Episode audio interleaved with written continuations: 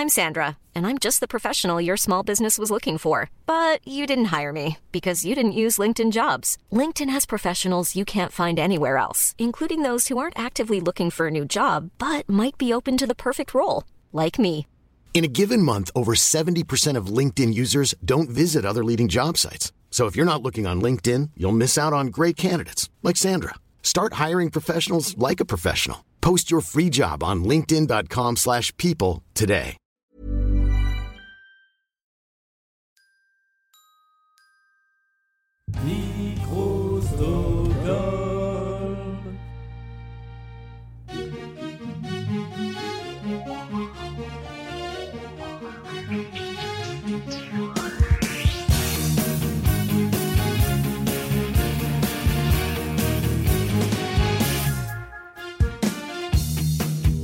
Bonsoir et bienvenue dans le podcast. Les rois du monde est stone, je cherche le soleil euh, au milieu de la nuit à la Saint-Symphonie. Je- je- J'avoue, je, maudis tous les hommes, nous ne sommes que des sans-papiers, des hommes et des femmes, sans respect ni foi ni loi. Je veux vivre et mourir, autant vivre à en crever s'il faut mourir avant d'avoir aimé, c'est ce qu'il y a de plus beau. Aimer, c'est tellement simple, l'amour tellement possible aussi. On était à deux doigts de, de le réussir d'une traite. Voilà. On n'y arrivera jamais. Jamais. C'est notre défi. Pourtant, je sors du yoga, j'ai travaillé ma respiration, je suis un peu Ah, dégoûtée. Notre podcast consacré aux comédies musicales françaises de ces 20, 30, 40 dernières années, dans lequel, à chaque épisode, nous passons en revue un spectacle du, du répertoire, on peut presque dire ça comme ça. Bah oui, on peut. Euh, avec, euh, avec bienveillance, avec humour, avec sympathie, et avec des fois un petit peu de critique quand ça s'y prête. Mais je crois qu'aujourd'hui, et pour la première fois, Oui. nous allons être tous d'accord. Mais oui, parce qu'on est tous d'accord. Nous ce qui, on sommes est tous d'accord. euh, ce qui voilà. n'arrive pas hein, d'habitude. qui n'arrive jamais. Nous sommes au complet autour de cette table avec Virginie, qu'on a entendu sur le titre, salut, Salut avec Amélie, Bonjour. avec Mélanie, Hello, hello. avec Ambre Hi et avec un invité pour la première fois dans l'histoire de ce podcast. Bonsoir Gwendal Marimoutou. Bonsoir, je suis ravi d'être avec vous. Merci euh, Merci d'avoir beaucoup. accepté cette invitation euh, pour parler donc du spectacle euh, qui va nous occuper pendant. euh, alors en général, on dit pendant euh, 7h30, on essaie de se tenir à un timing Et en général, c'est toujours 2h40. Jamais. par faire voilà par faire 3 heures. Voilà. Ce spectacle qui euh, se qui, qui- qui s'est fait connaître par sa chanson titre, qui est euh, celle-ci.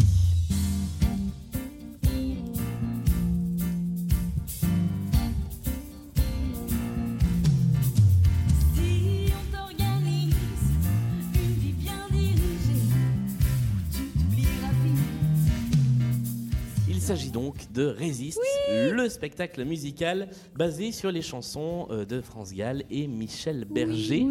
Nous allons en parler euh, tout au long de cette émission. Et comme d'habitude, on, va un petit peu chambouler euh, notre, notre conducteur habituel puisque nous avons un invité, mais nous commençons comme toujours avec le résumé de ce spectacle. Et c'est au tour de Virginie après le jingle. Il est venu le temps du résumé lu par Virginie pour savoir de quoi on parle. C'est à toi. Alors, Résiste, c'est une comédie musicale jukebox. Vous vous rappelez quand on a parlé de Belle Belle Belle, par exemple? Bon, on va pas en parler pareil. Le spectacle commence comme un conte en cinq actes où la bonne fée serait France Gall, Moon pour les besoins de la narration. Moon nous raconte donc l'histoire de Maggie, qui gère le Lolaz. Alors le Lolaz, c'est une boîte dont le logo ressemble un peu à celui de la gamme Ola d'Itinéris pour ceux qui savaient déjà lire Ah à la fin des années vrai. 90. J'y ai pensé pendant tout le show. Donc elle gère cette boîte avec son père et sa sœur Mandoline. Pour comprendre le micro-univers du Lolaz, il faut le voir comme un, un Pinterest géant de mode, un brin fluo kit, de nostalgie et d'idées déco à base de néon. On y trouve un mec qui s'appelle Tennessee, ici présent, Bonjour. un pianiste qui joue du piano debout, y compris quand on n'entend pas de piano, une groupie du pianiste en robe orange, des princes des villes tout droit sortis d'une boîte de sapeurs, une Angelina Dumas qui a tout d'une star de mauvais cinéma. Dans ce nightclub, les gens dansent, s'aiment, se cherchent et se quittent. Mais lors d'une fête de l'éclipse de lune visant à sauver le club de la banqueroute, le passage un peu fac de lettres du spectacle, un drame survient et il est temps de dire au revoir à un personnage car son histoire se termine là. On n'en dit pas plus pour l'instant, mais de retournement en Il y a aveu toujours des morts au Palais des Sports. Il y a toujours un mort. c'est pas faux. Euh, de retournement en aveu d'amour et de vérité, Maggie se demande ce qu'elle va faire de sa vie. Pardon. Euh, si sa mère voyait sa vie plutôt. Euh, Retrouvera-t-elle Matisse et donc l'amour? Et si on s'en foutait en fait, parce que ce qui compte après tout, c'est qu'elle se contente de refuser un monde égoïste. Allez. Merci Bravo. résumés. Et nous passons tout de suite avec un nouveau jingle totalement inédit que je n'assume pas du tout à l'interview de notre invité.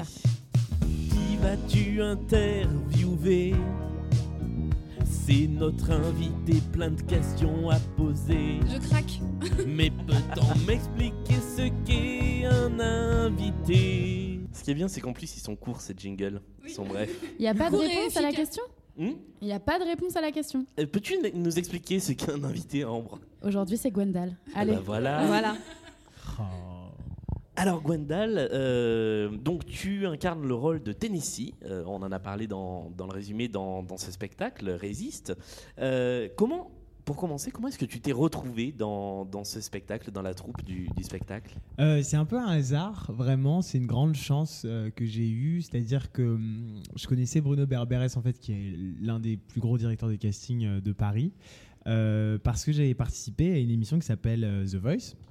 C'était la troisième saison. Et euh, suite à ça, euh, il m'a en fait tout simplement proposé de, de, de- passer ces, auditions, euh, mais c'était privé, c'est-à-dire que je, je- m'aventurais dans un truc vraiment, je ne savais pas du tout où j'allais, et la seule chose qui m'avait, on va dire, alléché, qui m'avait mis en confiance, bon c'était évidemment déjà que c'était Bruno, parce que vraiment je lui fais une confiance aveugle quand il me propose des trucs, parce qu'il me respecte toujours euh, vachement, et c'était parce que il y avait Ladislas Chola en mise en scène.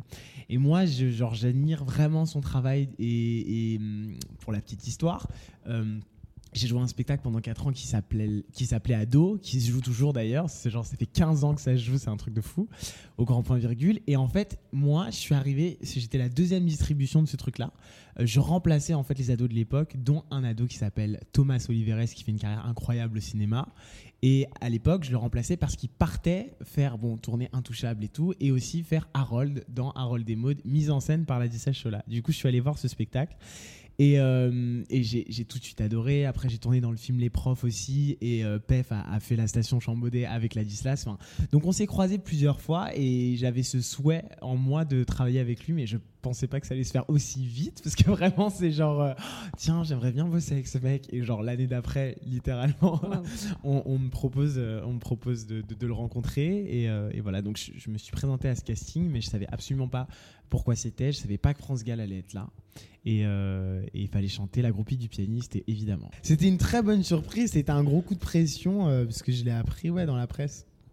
Ah, t'as appris dans la presse que tu Ah non, mais auditionnais vraiment, mais non, mais en fait, déjà, j'ai appris, euh, déjà France, je l'ai vu euh, au casting, donc ça, je me suis absolument décomposé, parce que, euh, parce que chaud, tu vois, vraiment, je Aucune m'apprêtais à... pression du tout. Bah, aucune quoi. Et puis et puis non grosse pression. Et donc ça voilà. Et donc une fois que j'ai vu que c'était France etc j'ai googlisé comme un peu tout le monde. Et là j'ai capté ce pourquoi dessiné parce qu'elle avait quand même fait quelques interviews avant. Mais voilà c'était un truc vachement privé Et du coup, quand tu es arrivé sur le projet, est-ce que le, le spectacle que nous, on connaît, c'était déjà abouti comme ça Euh, Il y avait déjà le livret, les chansons, etc. Ou est-ce que tu as une marge de manœuvre, toi aussi, pour créer ton personnage? Ah, on a eu totalement. En fait, on a eu à la fois une marge de manœuvre et en même temps, c'était euh, c'était très écrit. C'est-à-dire que France, c'est un projet qu'elle euh, qu'elle avait et qu'elle couvait depuis 10 ans à peu près.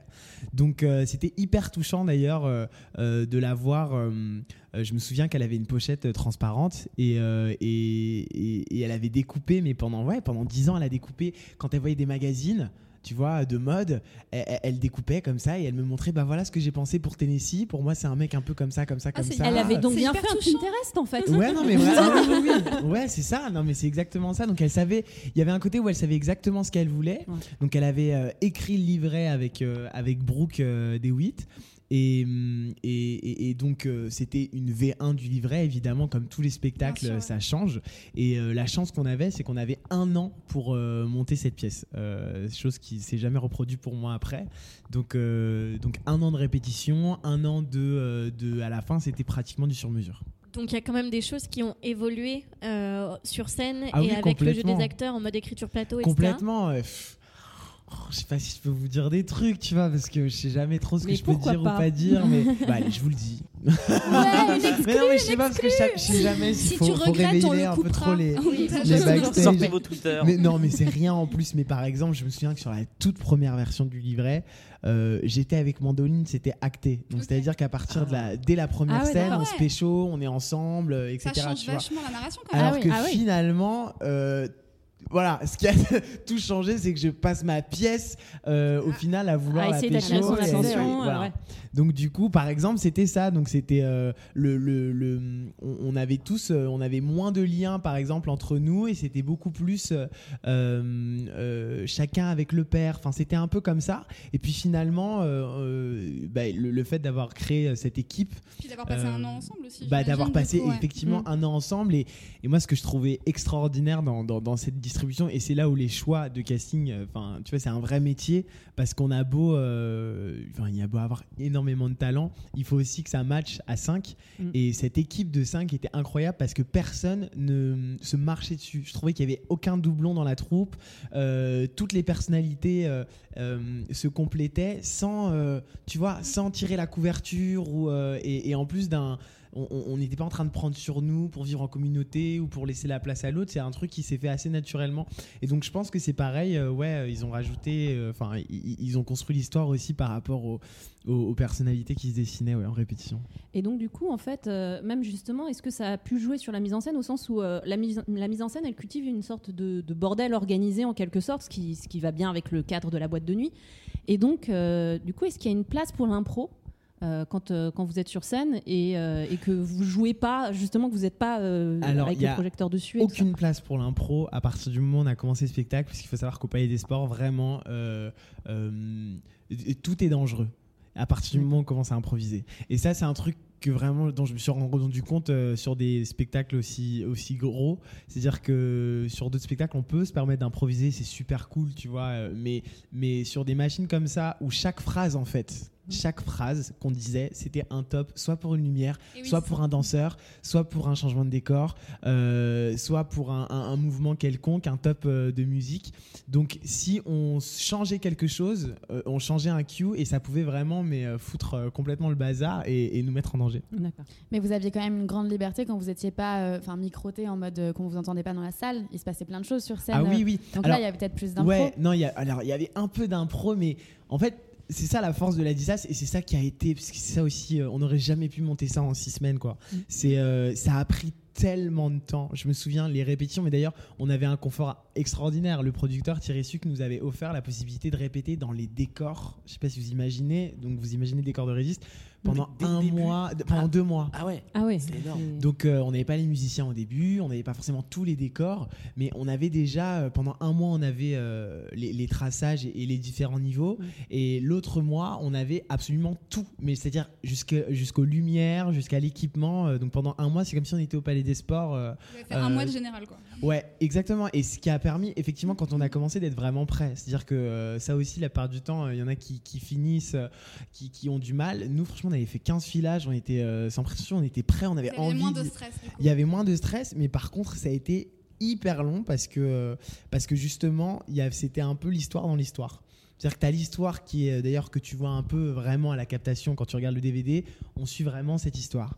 Mais quand on assistait vraiment au Palais des Sports, il y avait vraiment toute une autre histoire. Chaque danseur avait une histoire, vraiment chaque musicien avait une histoire. Et, ça, ça a pris énormément de temps euh, à, à se monter parce que pareil, vraiment, on a l'impression que c'est de l'impro, mais chaque déplacement euh, était pratiquement hein, les mêmes tous les soirs. Et on avait le droit en fait à un électron libre dans la troupe par soir. Ah, c'est c'était euh, Ouais. la consigne, d'accord. C'est-à-dire qu'il y avait un mec, on disait bon, tu fais ce que tu veux ce soir. C'est Ah ouais. marrant. Ah, c'est drôle. bon, ça ne concernait pas nous les rôles. Oui, mais pour les danseurs, Mais quoi. c'est le mec, ok, je joue Matisse. Mais, euh, mais j'aurais tellement aimé. Mais, mais effectivement, chaque, euh, chaque soir, il y avait un danseur qui était électron libre qui pouvait un peu. Euh, ouais, histoire de, de, de pimenter un peu pour pas qu'il y ait de routine. Et du coup, puisqu'on parle de frisson et de s'éclater sur scène, etc., il y a un moment euh, du show que tu considères comme le plus fun, où tu t'es le plus amusé, euh, une scène euh, que tu gardes en mémoire Bah, il y a plusieurs trucs. Hein. Tu sais, en fait, moi, j'avais un show, j'aimais bien parce qu'en plus, mon perso, il était vraiment. euh, D'ailleurs, je l'ai compris un peu après avec le recul. Le pourquoi- Parce que tu sais, tout le monde va te dire, bah, c'était la groupie du pianiste, genre c'était Ouais. le feu et tout. euh, euh, c'était assez fou. Euh, et et c'est ça clôturait le premier acte et c'est là où tout le monde est euh, au climax, tu Mm. vois. Genre, moi je suis au Mm. climax, le Victor est au climax, les danseurs, euh, les lumières, les musiciens, tu vois. Genre, tout le monde est vraiment littéralement, littéralement au max. Mais je m'étais dit, ouais, enfin, c'est la force de la chanson. Et effectivement, c'est la force de la chanson. Mais il y a aussi ce truc que j'ai compris, c'est un comédien qui me l'a expliqué, mais a genre six mois, tu vois. On- on- on- Merde. tu vois, il s'appelle Benoît Solès, il a eu quatre Molières là euh, sur. euh, euh, voilà. De. Et euh, exactement, super spectacle. Euh, et, et- et il me disait, en fait, non, je crois que ce qui a touché les gens aussi, c'est le personnage, c'est la rencontre entre Mm. la chanson et le personnage. Tennessee qui fait effectivement partie de la boîte et qui fait partie des meubles, un peu, Ouais. tu vois, qui est un peu l'homme à tout faire et il est un peu partout, tu vois. Ouais, mais... c'est un peu l'âme de la boîte. euh, Ouais, ouais. Et, et, et du coup, au départ, euh, il n'a pas ce, forcément ce, le, enfin, ce charisme ou c'est- ce, ce- cet, eng- cet engouement. Et, et là, le fait juste qu'il rencontre cette chanson et qu'il se révèle, et c'est ça a participé aussi à, à, à ce moment fort. Donc ça, c'était cool, parce que moi, j'avais vraiment un show en crescendo euh, Mm. qui finissait après vraiment sur Résiste, où euh, je devais chanter, voilà, enfin, tu vois, la tona originale de France Gall. Enfin, tu vois, c'était assez, euh, assez chaud tous les soirs Trop de challenge. à c'est faire, mine de rien. Puis tu l'as Et- monté en plus avec ton. Ouais. Tu sais, t'as changé la. J'ai plus mes mots. On faisait- La mélodie quand oui, tu fais. quel-. Ça, c'est pas prévu. Hein. Alors, c'était pas prévu, ouais. je faisais pas au début ça. non, je faisais pas au début. Ah, on a pris quelques libertés. je sais, genre, Mais non, mais t'as eu raison. Mais du coup, c'était loin d'être euh, genre haut pour toi, euh, la tona de France Gall. Non, mais c'était quand même. Euh. C'était quand même. un- Ouais, c'est faire ouais, ouais, quotidiennement, c'était quand même un- ouais, c'était un petit challenge. Et, euh, mais et ça, pareil, tu vois, à la fin, à la fin du show, j'aimais énormément ce morceau. Euh, parce que pareil, les gens à la fin devenaient fous alors que le spectacle n'était pas fini. Et, c'était un joli moment euh, que je partageais, notamment avec Elodie et Léa. Euh, D'ailleurs, qui a un moment qui, qui, qui était un- qui a pris un peu tout son sens après les attentats aussi du 13 novembre, tu vois. Mm. Ouais. Euh, Il y avait cette appréhension, enfin bref, je vais pas vous refaire l'histoire, mais en tout cas, le, le- voilà, on n'a jamais rechanté cette chanson de la même manière et et il y avait cette, euh, cette tension qu'on a eu, qu'on a essayé de garder euh, toute la tournée c'était donc ouais, ça fait partie des moments un peu cool. Et à l'inverse, est-ce qu'il y a un moment pour toi qui était plus compliqué ou que tu redoutais un peu, enfin un moment que t'aimais moins ou qui te. Euh, très bonne question, on me l'a jamais posée. On a essayé de trouver des questions qu'on t'aurait jamais posées. non mais que je réfléchisse parce qu'il faut que je me remette dedans. Résiste, qu'est-ce que alors bah en vrai, je redoutais toujours la groupie. Ok.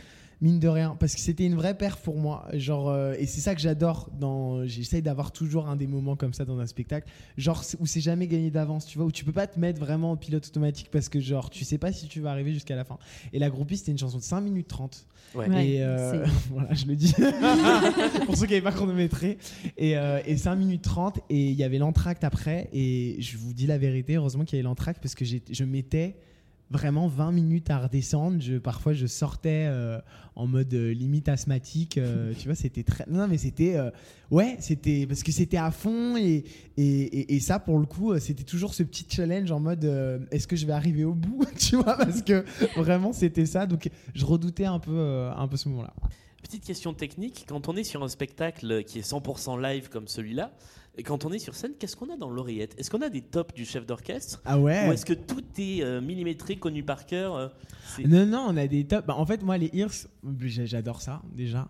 Euh, et et c'est, c'est- ça, ça a deux fonctions. Euh, la première, bon, bah, dans des salles comme ça, euh, ce serait trop difficile euh, de, de mettre des, de, s'entendre des vraiment bien et d'avoir des retours. Euh, là, donc, il y a un vrai confort euh, auditif. Bon, pour ceux qui savent pas, c'est les oreillettes qu'on a et que, que vous voyez souvent en télé. Et donc, en fait, c'est pas sorcier, on entend juste la musique et notre voix, hein, donc tranquille. Euh, parce qu'il y en a qui se disent qu'est-ce qui se passe? Pourquoi ils se bouchent les oreilles et tout? Non, non. non, tranquille, on entend la même chose que vous, presque. Et, euh, et, mais ça permet aussi, alors effectivement, il y avait des euh, décomptes, pas mal de décomptes, parce que sur Resist, euh, il y avait pas mal de morceaux qui commençaient euh, sur le tempo, ou parfois, euh, bah, par exemple, euh, quand euh, Laurent jetait, cassait la, la bouteille, euh, tu vois, il avait un long décompte. Il a- et en plus, c'était un décompte en anglais, parce que c'était. euh, Brooke 92, qui- 91. qui s'occupait de, de mettre les Pro Tools et du coup euh, pour que ça corresponde au, au- au bruit tu vois il y Ah avait un bruitage de Ouais. verre cassé parce que c'était une bouteille en sucre hein, les gars Euh, rapport au fait qu'on danse dessus après. Et on peut Euh, la manger ou pas du coup? quoi? On peut la manger du on, coup? on aurait pu la manger on aurait pu la manger je pense hein, en grosse période d'hypoglycémie. Euh, Après la groupie du pianiste. Et sinon, ça permet aussi, c'est pour la sécurité, c'est important aussi, euh, ça permet de nous, nous donner euh, beaucoup d'informations euh, dans, dans les IRS quand il y a des problèmes techniques, quand euh, quand il y a un blessé ou euh, quand il faut faire euh, quelque chose en plein spectacle, on, on peut, euh, du coup, on peut nous parler et, et continuer euh, à jouer.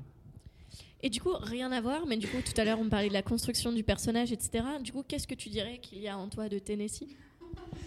Bah, en fait, c'est toujours un peu fou parce que euh, je mets énormément de moi dans tous les persos que, que je joue. Et finalement, ce qui fait qu'après, j'ai plus l'impression de jouer. Euh, même si j'ai des directions, il faut que j'essaie d'être juste et tout au maximum. euh, mais mais, mais je, je mets beaucoup, beaucoup, beaucoup de moi. Alors, je pense que ce qui vraiment. Ce qui était difficile euh, à choper du personnage, c'était plus sa naïveté. euh, le fait. euh, et puis surtout, justement, de de pas trop exister euh, dans le sens où vraiment il faut qu'il y ait un crescendo et qu'au début bah on, essaye de pas trop trop le remarquer tu vois. Euh, donc gommer un peu euh, le côté peut-être un peu solaire que j'ai euh, de manière assez naturelle tu vois un peu rigolo. Et hum, donc c'était plus ça qui était qui, qui- éloigné par contre en vrai la, sincérité la sensibilité et tout du perso c'était c'était c'était complètement moi. Et donc, peut-être pour finir, ton actu? Bah écoute, en ce moment, il y, a la- il y a la captation de Palace, le, le- le- le spectacle que j'ai fait là, à la rentrée qui va être diffusé bientôt là, sur France Télévisions. Donc c'est très très cool. D'accord. Il me reste encore quelques posts synchro à faire pour euh, la série euh, Sam sur TF1. euh, qui, va, qui va passer là, je peux pas vous dire de date, mais prochainement. Voilà, c'est la quatrième saison et je débarque, donc c'est moi, c'est ma première et j'ai vraiment kiffé l'expérience et l'équipe était vraiment top. Euh, je suis animateur dans le Gulive tous les samedis et mercredis sur Gulli et euh, sur, euh, sur YouTube en direct aussi. Euh, donc ça se passe très bien, tu vois. Puis il y a d'autres trucs que je prépare, mais qui sont des surprises. On a hâte de savoir. Eh ben, merci beaucoup. Oui. Bah, merci. D'avoir Merci. été avec nous. Ça fait plaisir. euh, pour euh, parler voilà, de, de ton expérience de résiste vue des coulisses. Euh, nous, on va continuer à parler euh, de ce spectacle. Oui. Euh, et puis, euh, ben, on, on se retrouve tout de suite après ce jingle.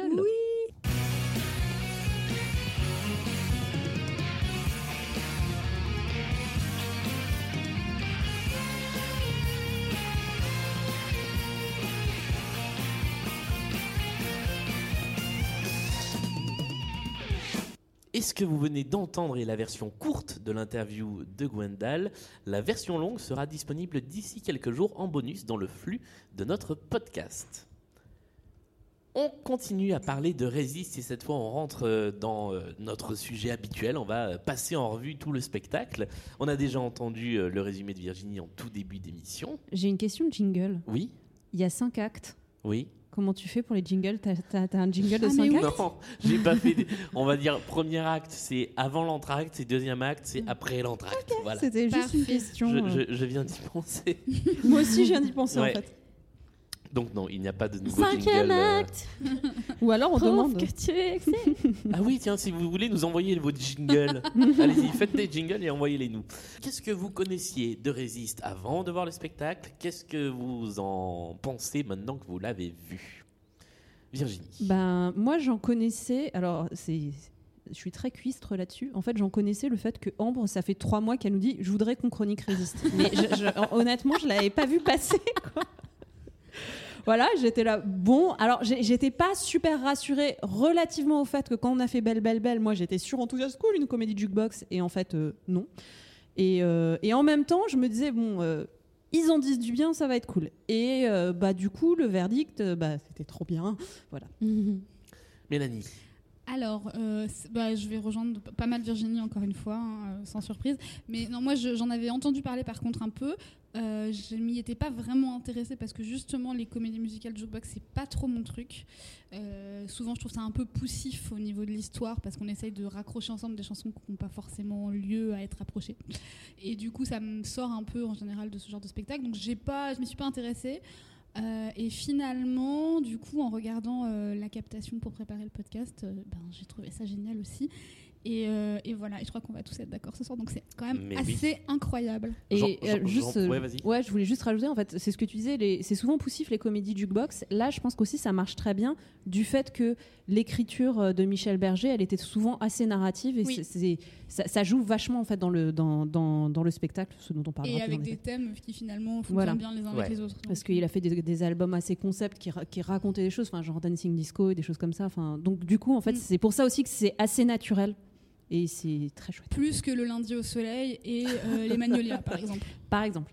Euh, J'en profite pour placer que euh, dès maintenant, et on va le, le rappeler, que la captation est disponible Oui, pour quelques jours sur euh, le site de France TV, France.tv, puisque le spectacle a été rediffusé sur France 3 il y a, il y a quelques jours. Donc, si vous écoutez ce podcast, si vous n'avez pas vu Résist et si on vous donne envie d'aller le voir, eh bien, vous pouvez gratuitement sur France.tv pour quelques jours, quelques semaines. Ouais, et sachant que je crois qu'il est rediffusé à 1h du matin euh, le 22.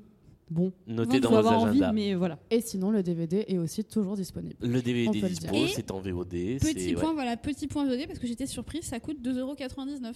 hein, donc euh, voilà, en location en VOD. location VOD. C'était le point promo. Ambre, je crois que t'as pas trop aimé ce spectacle. Je déteste. Franchement, euh, voilà. Non, non. Alors, par contre, sur ça, moi, j'ai pas découvert Résiste pour le podcast, clairement. J'ai dû le voir une quinzaine de fois, mais euh, j'avais des raisons. J'ai pas mal de copains dedans, donc, euh, donc voilà. Mais avant tout ça, juste les promos, etc., ça m'attirait pas vraiment. hein. Donc je tiens à le préciser, je ne suis pas une fan absolue de base de Résiste. C'est vraiment quand j'ai vu le spectacle, euh, je peux dire la date vu que je retiens toutes les dates du monde, le 12 novembre 2015, euh, que Ah oui, c'était la Ah veille euh, euh, effectivement. la ouais. veille exactement. Oui, totalement. Et j'ai fait, Oh, mais en fait c'est trop trop bien. J'en avais entendu beaucoup d'échos, de répètes par mes amis, etc. Machin, qui me disaient non mais en vrai c'est stylé. J'attendais de voir et en effet, quand je l'ai vu, j'ai fait ok folie, j'ai trop kiffé. Amélie, Eh bien, euh, moi, je connaissais pas beaucoup. Il faut savoir que j'aime bien France Gall. Alors, pas la personne, mais euh, j'aime beaucoup ses chansons. il faut Euh, séparer la femme de l'artiste. Ouais, c'est ça. mais, euh, mais voilà, du coup, j'étais très, euh, très contente, euh, très enchantée de regarder cette captation. Et, euh, et effectivement, j'en ai, euh, j'en ai gardé un bon souvenir parce que, parce que pour une fois, on va pouvoir dire que le jeu des, des comédiens est bon et, euh, et ça fait du bien. Euh, quant à moi, j'ai vu le spectacle trois ou quatre fois, euh, me semble-t-il, au Palais des Sports. Mais au début, j'étais pas convaincu du tout, du tout, du tout par la promo, euh, pour plusieurs raisons. Parce que l'histoire, ce qu'on en lisait, me, me convainquait pas trop. L'album m'avait pas convaincu du tout parce que bah, les arrangements en fait étaient les mêmes que les arrangements originaux, à deux trois petites choses près. Donc euh, j'y j'y allais vraiment pas convaincu. J'y suis allé en fait euh, en en me disant, euh, donc c'était début novembre T'as la 2015. Alors je, je lis 4 novembre 2015, C'est la date de la j'allais dire, première. ouais. Donc voilà. Euh, vraiment, j'ai réservé à 17h30 sur Billet Réduc parce que j'avais rien à faire ce soir-là. Je me suis dit, tiens, c'est la première, allons voir.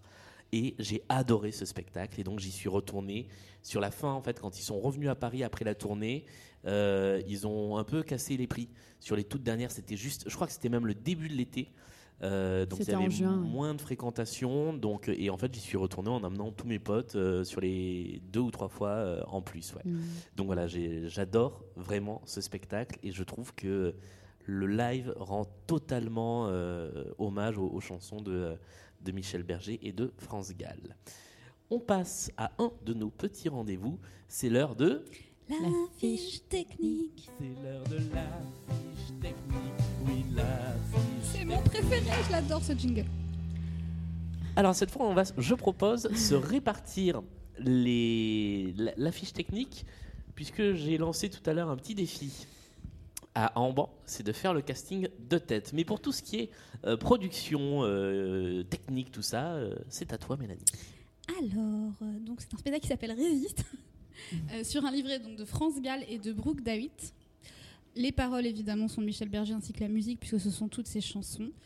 Mise en scène, on en a parlé euh, avec Gwendal par Ladislas Chola. Euh, alors, j'ai le nom de l'assistant metteur en scène, Eric Sup- alors, Suppli, on dit Suppli. Suppli, hein, ouais. Euh, la direction musicale a été assurée également par France Gall et Brooke Dawitt. Une chorégraphie incroyable de Marion Motin. Qu'on a connu notamment pour avoir travaillé avec Christine and the Queens. Exactement. Stromae. Stromae. Stromae. Stromae, c'est vrai. Ouais. Euh, c'est produit par Thierry Suc et Jean-Charles Maté. Un casting de Bruno Berberes, on en a parlé aussi avec Gwendal. Les costumes, ce sont de Jean-Daniel Villermoz. Les décors d'Emmanuel Roy. Des costumes, des costumes, pardon. Les coiffures. Coiffure. Je suis fatiguée. Hein. Les coiffures de Fred Kebabi. Les lumières de Jacques. euh, attention, je vais écorcher son nom. Rouvérolis, c'est le père d'une de mes meilleures amies. Alors on embrasse. Merci. Et Jessica Duclos. Je suis fan. C'est vrai? De, enfin, de, de Jacques Oui, je me Rouvérolis, doute, pas, pas de ma pas pote, de mais- sa fille. Mais oui, oui. Ah c'est bah, un des je meilleurs euh, lu- Il est lumiéristes, incroyable. éclairagistes, je Ouais. sais pas comment on dit. Je sais pas. Mais ouais, ouais, c'est dingue. Pardon, on t'a coupé. La vidéo, alors je sais pas si c'est la captation ou euh, les effets vidéo qui sont sur scène, mais en tout cas c'est Nathalie Cabrol. L'adaptation des dialogues par Laetitia Colombani. Le coach vocal Damien Silver. Ça s'est joué, on l'a dit, du 4 novembre 2015, euh, puis c'est parti en tournée le 9 janvier 2016 jusqu'au 23 décembre 2016. C'était au Palais des Sports à Paris, puis en tournée dans toute la France. Voilà. Et nous passons au casting de tête. Attention, Ambre. Ok. Si, tu sais que si tu te plantes, tu perds des amis. hein. Ouais, mais je pense pas que je vais me planter quand même. Normalement, je les connais. Euh, alors, euh, Maggie est jouée par Léa Delot. Sa sœur Mandoline est jouée par Elodie Martelet. Est-ce que je peux me permettre de citer les deux qui ont repris le rôle Bien euh, sûr. Oui. Merci beaucoup. Euh, Maggie était ensuite jouée par Fanny Delegue. Euh, bisous, bisous, parce que c'est ma meilleure copine.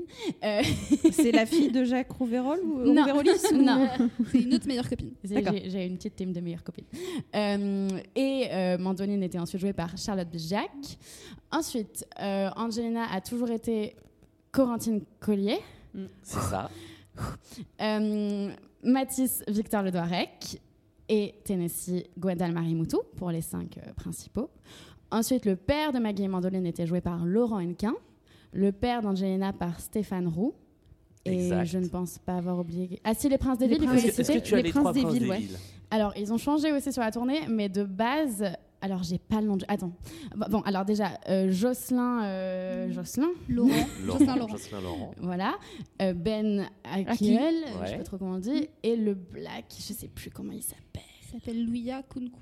Exactement. Et ensuite, c'était Pierre-Antoine Brunet qui a repris un des Princes des Villes sur la tournée. Eh bien, c'est un quasi sans faute. On Et est pas mal. juste- Et il manque il juste manque- qui c'est qui fait Moon. Euh, je sais pas, je me rappelle plus son nom. France Gall. Ah, je peux dire la petite aussi. Oui, alors. Ouais. Chloé Lefebvre. Bravo Exactement. Qui, Bah- je crois, est la petite sœur d'un d'un gars avec qui j'ai tourné et qui jouait mon petit frère. Donc ça fait très famille tout ça. Ah ouais. Incroyable. C'est pas du tout intéressant, mais je le dis. On se lance dans ce spectacle avec la première partie donc, qui euh, regroupe les actes 1 et 2, mais que nous, nous appellerons acte 1. Voilà le moment de l'acte 1. On va parler de l'acte 1. Et le spectacle s'ouvre non pas sur une ouverture, mais Non. sur une chanson de France Gall.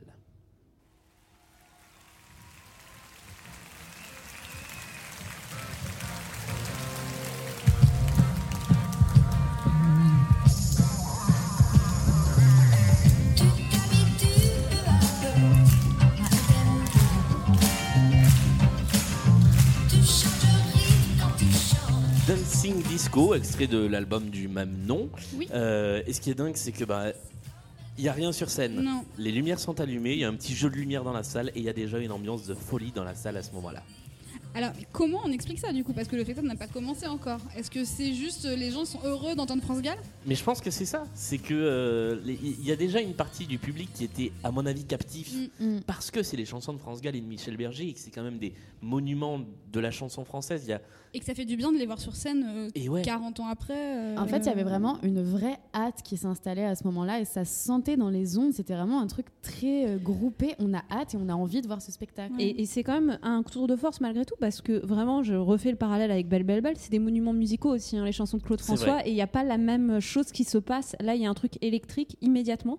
Ce qui est assez drôle, c'est qu'il me semble que dans une interview euh, avant le spectacle, France Gall avait, avait fait tout un truc où elle disait non, mais en fait, je vais m'effacer du spectacle.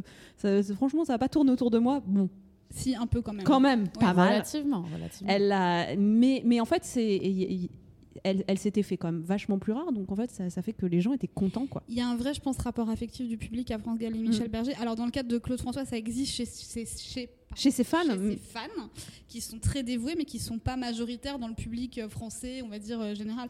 Là, il y a un attachement quand même euh, des gens à France Gall et Michel Berger qui est quand même assez dingue et qu'on peut sentir là. Vrai. Et, et son positionnement dans le spectacle, du coup, sur des vidéos, euh, avec le rôle de Moon, en fait, elle, a un rôle de, de la grand-mère gentille, en fait, et ça, ça, ça, ça joue dans le capital sympathie un petit peu, je trouve. En fait, moi, ça me faisait penser à, à Princess Bride.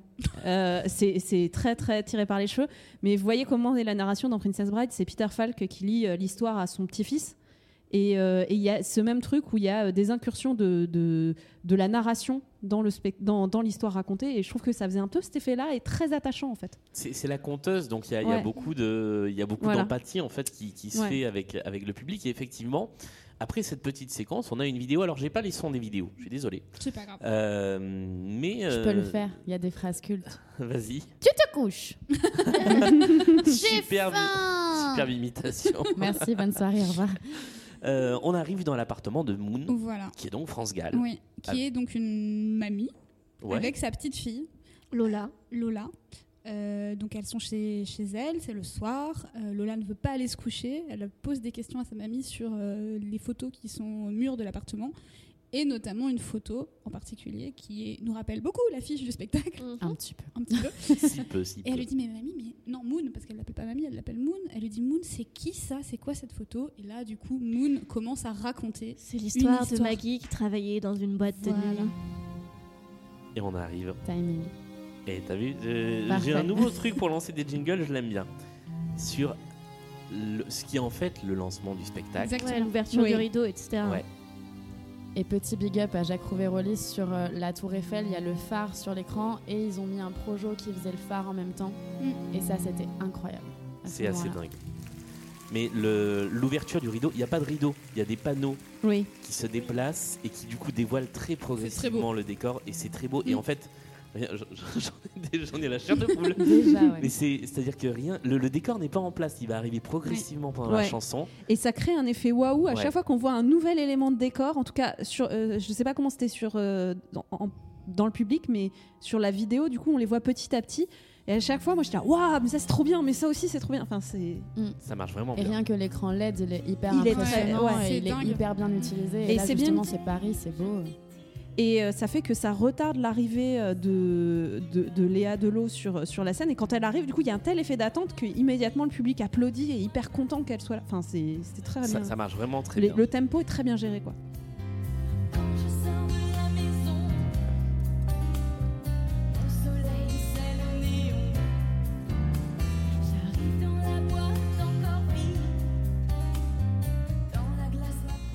Alors moi je ne connaissais pas cette chanson Moi non plus, avant le pas spectacle. Moi non plus. Mais comme beaucoup de chansons dans le spectacle, Ouais. euh, pourtant je suis une, une grande fan de, de- de chansons françaises. Euh, Steamer Maman, bisous. Euh, mais du coup, euh, celle-là, mais pas du tout. Et Non. beaucoup de chansons. Mm. Euh, J'ai dû euh, taper les paroles dans Google pour, ça, pour connaître le titre, etc. et, et voir un peu. Et je trouve que c'est assez intéressant qu'ils aient choisi, que France et Brooke Dawitt aient choisi des chansons qui sont pas toujours les plus connues. Euh, alors c'est certainement des choix de cœur, j'imagine, ou peut-être pour, euh, pour le, le Pour bien de la choix de narration. narration, Peut-être aussi des choix de narration parce Oui. que cette chanson-là, elle est issue de Dancing Disco Mm. justement aussi, qui raconte une histoire. Oui, c'est Ouais. vrai. Qui est Ouais, une moi, sorte je- de je- proto-opéra rock. Je voudrais hein, juste embrasser ma chienne qui s'appelle Maggie parce que du coup j'ai pensé à elle pendant tout le spectacle. Mais voilà, ça Et n'a donc aucun rapport avec l'histoire. euh, mais, maintenant, euh, si elle, si elle vous fait chier la nuit, tu lui diras ton domaine c'est la nuit. C'est ça. Une des forces du spectacle, je trouve, de bien bien équilibrer les, les tubes. Mm. Et euh, il y a certains tubes qui sont attendus, qui sont là et qui sont en fait, euh, on en parlera, mais pour moi il y a une partie qui est vraiment un prétexte à juste balancer de la musique Ouais. et faire danser les gens. Euh, mais c'est bien équilibré. Si on prend la tracklist du spectacle, il y a un équilibre assez bien fichu et assez rythmé entre les chansons très connues et celles qu'on connaît beaucoup moins. Celle-là en est une. Il va y en avoir très rapidement plein d'autres qu'on connaît moins. Euh, et il y a un véritable effort sur le rythme, c'est-à-dire que l'album qui est sorti contenait euh, une dizaine, douzaine de chansons de 3 minutes 30. Le spectacle contient des chansons qui durent de 45 secondes à, comme nous Ouais. disait Gwendal tout à l'heure, 5 minutes 5 30. minutes 30. Et c'est un vrai effort sur le rythme du spectacle qui fait qu'il n'y a pas un moment où. Allez, il y a peut-être un moment où euh, on se dit, euh, bon, euh, quand est-ce que ça continue, quoi. Et euh, je trouve que c'est vraiment une, une très, très, très bonne chose. Alors, petit point narration quand même? Allons-y. Qui sommes-nous? Où sommes-nous? Alors, Maggie qui est Maggie euh, donc Moon raconte à sa petite fille l'histoire de Maggie, c'est ce qu'on comprend à ce moment-là, qui est une jeune fille qui donc vit la nuit, travaille dans une boîte de nuit, et donc le décor, le fameux décor qu'on mentionnait, qui s'installe progressivement pendant cette, euh, cette chanson, c'est le décor de la boîte de nuit, qui est en fait la boîte de nuit de Maggie, son père et sa sœur, qu'on n'a pas encore vue, mais sa sœur Mandoline qui va arriver plus tard. Pour l'instant, c'est ça, c'est une exposition euh, du C'est son personnage. père qui est un peu un sosie de JCVD. Enfin, au début. Ah Au non, non, début, son père, c'est un dilf absolu, mais moi je. non, mais d'accord, Bon- mais bonjour, franchement, euh, au tout début, quand je l'ai vu, j'ai fait genre. Ah Ah ouais, bah, Excusez-moi, euh, j'adore. l'eau. C'était hyper, c'était hyper, euh, radiophonique. euh. Alors, moi, j'ai pas du tout pensé ça, j'ai juste Non. pensé qu'il faisait très chaud. Mais. euh, euh, peu importe. Bon, en donc tout cas. voilà, en tout cas, on est dans la boîte de nuit qui s'appelle le Lolaz. euh, Et on apprend Dans la que, famille. que la boîte de nuit va mal. Voilà. Et, euh, et donc, l'héroïne euh, nous, a- nous dit à son père qu'il faut arrêter de se prendre la tête et que euh, il faut euh, quitter ce monde insolite. Et on découvre très vite qu'il y a un petit souci de comptabilité et Oui. euh, que globalement la banque ne va pas être bienveillante. On ne sait pas pourquoi. Et il n'est pas content. Bah, en fait, euh, voilà. on a déjà quand même quelques éléments parce qu'en fait, il parle quand même du, de ce qu'on découvre après être le père d'Angelina. Euh, il dit quand même à ce moment-là que euh, il a pas parce que du coup Maggie dit mais peut-être qu'on peut contacter euh, du coup, Monsieur euh, Dumas. Monsieur Dumas euh, et il répond non non je veux rien avoir à faire avec lui c'est- enfin je, Oui, je on lui pose, c'est effectivement une scène d'exposition où on pose déjà certaines, euh, Voilà. certaines, exactement certaines interactions. certaines entre relations Ouais. et elle est hyper importante cette scène Et effectivement, eh bien, comme euh, nous sommes dans une comédie musicale, toutes les situations se résolvent en chanson. Eh ben on s'en fiche. Il se passera. Attends, la bonne, toi. Et comment on va faire sans pianiste Mais comme on a toujours fait, papa. On improvise. Ah, c'est vrai qu'il n'y a, plus de pianiste dans la boîte à ce il- moment-là. bah, les rats quittent le navire. hein. Voilà. Mais c'est le moment où aussi on découvre, euh, on voit l'orchestre sur scène et ça fait super plaisir de voir euh, un De orchestre sur sur scène. scène. Bah oui. Voilà. Qui construit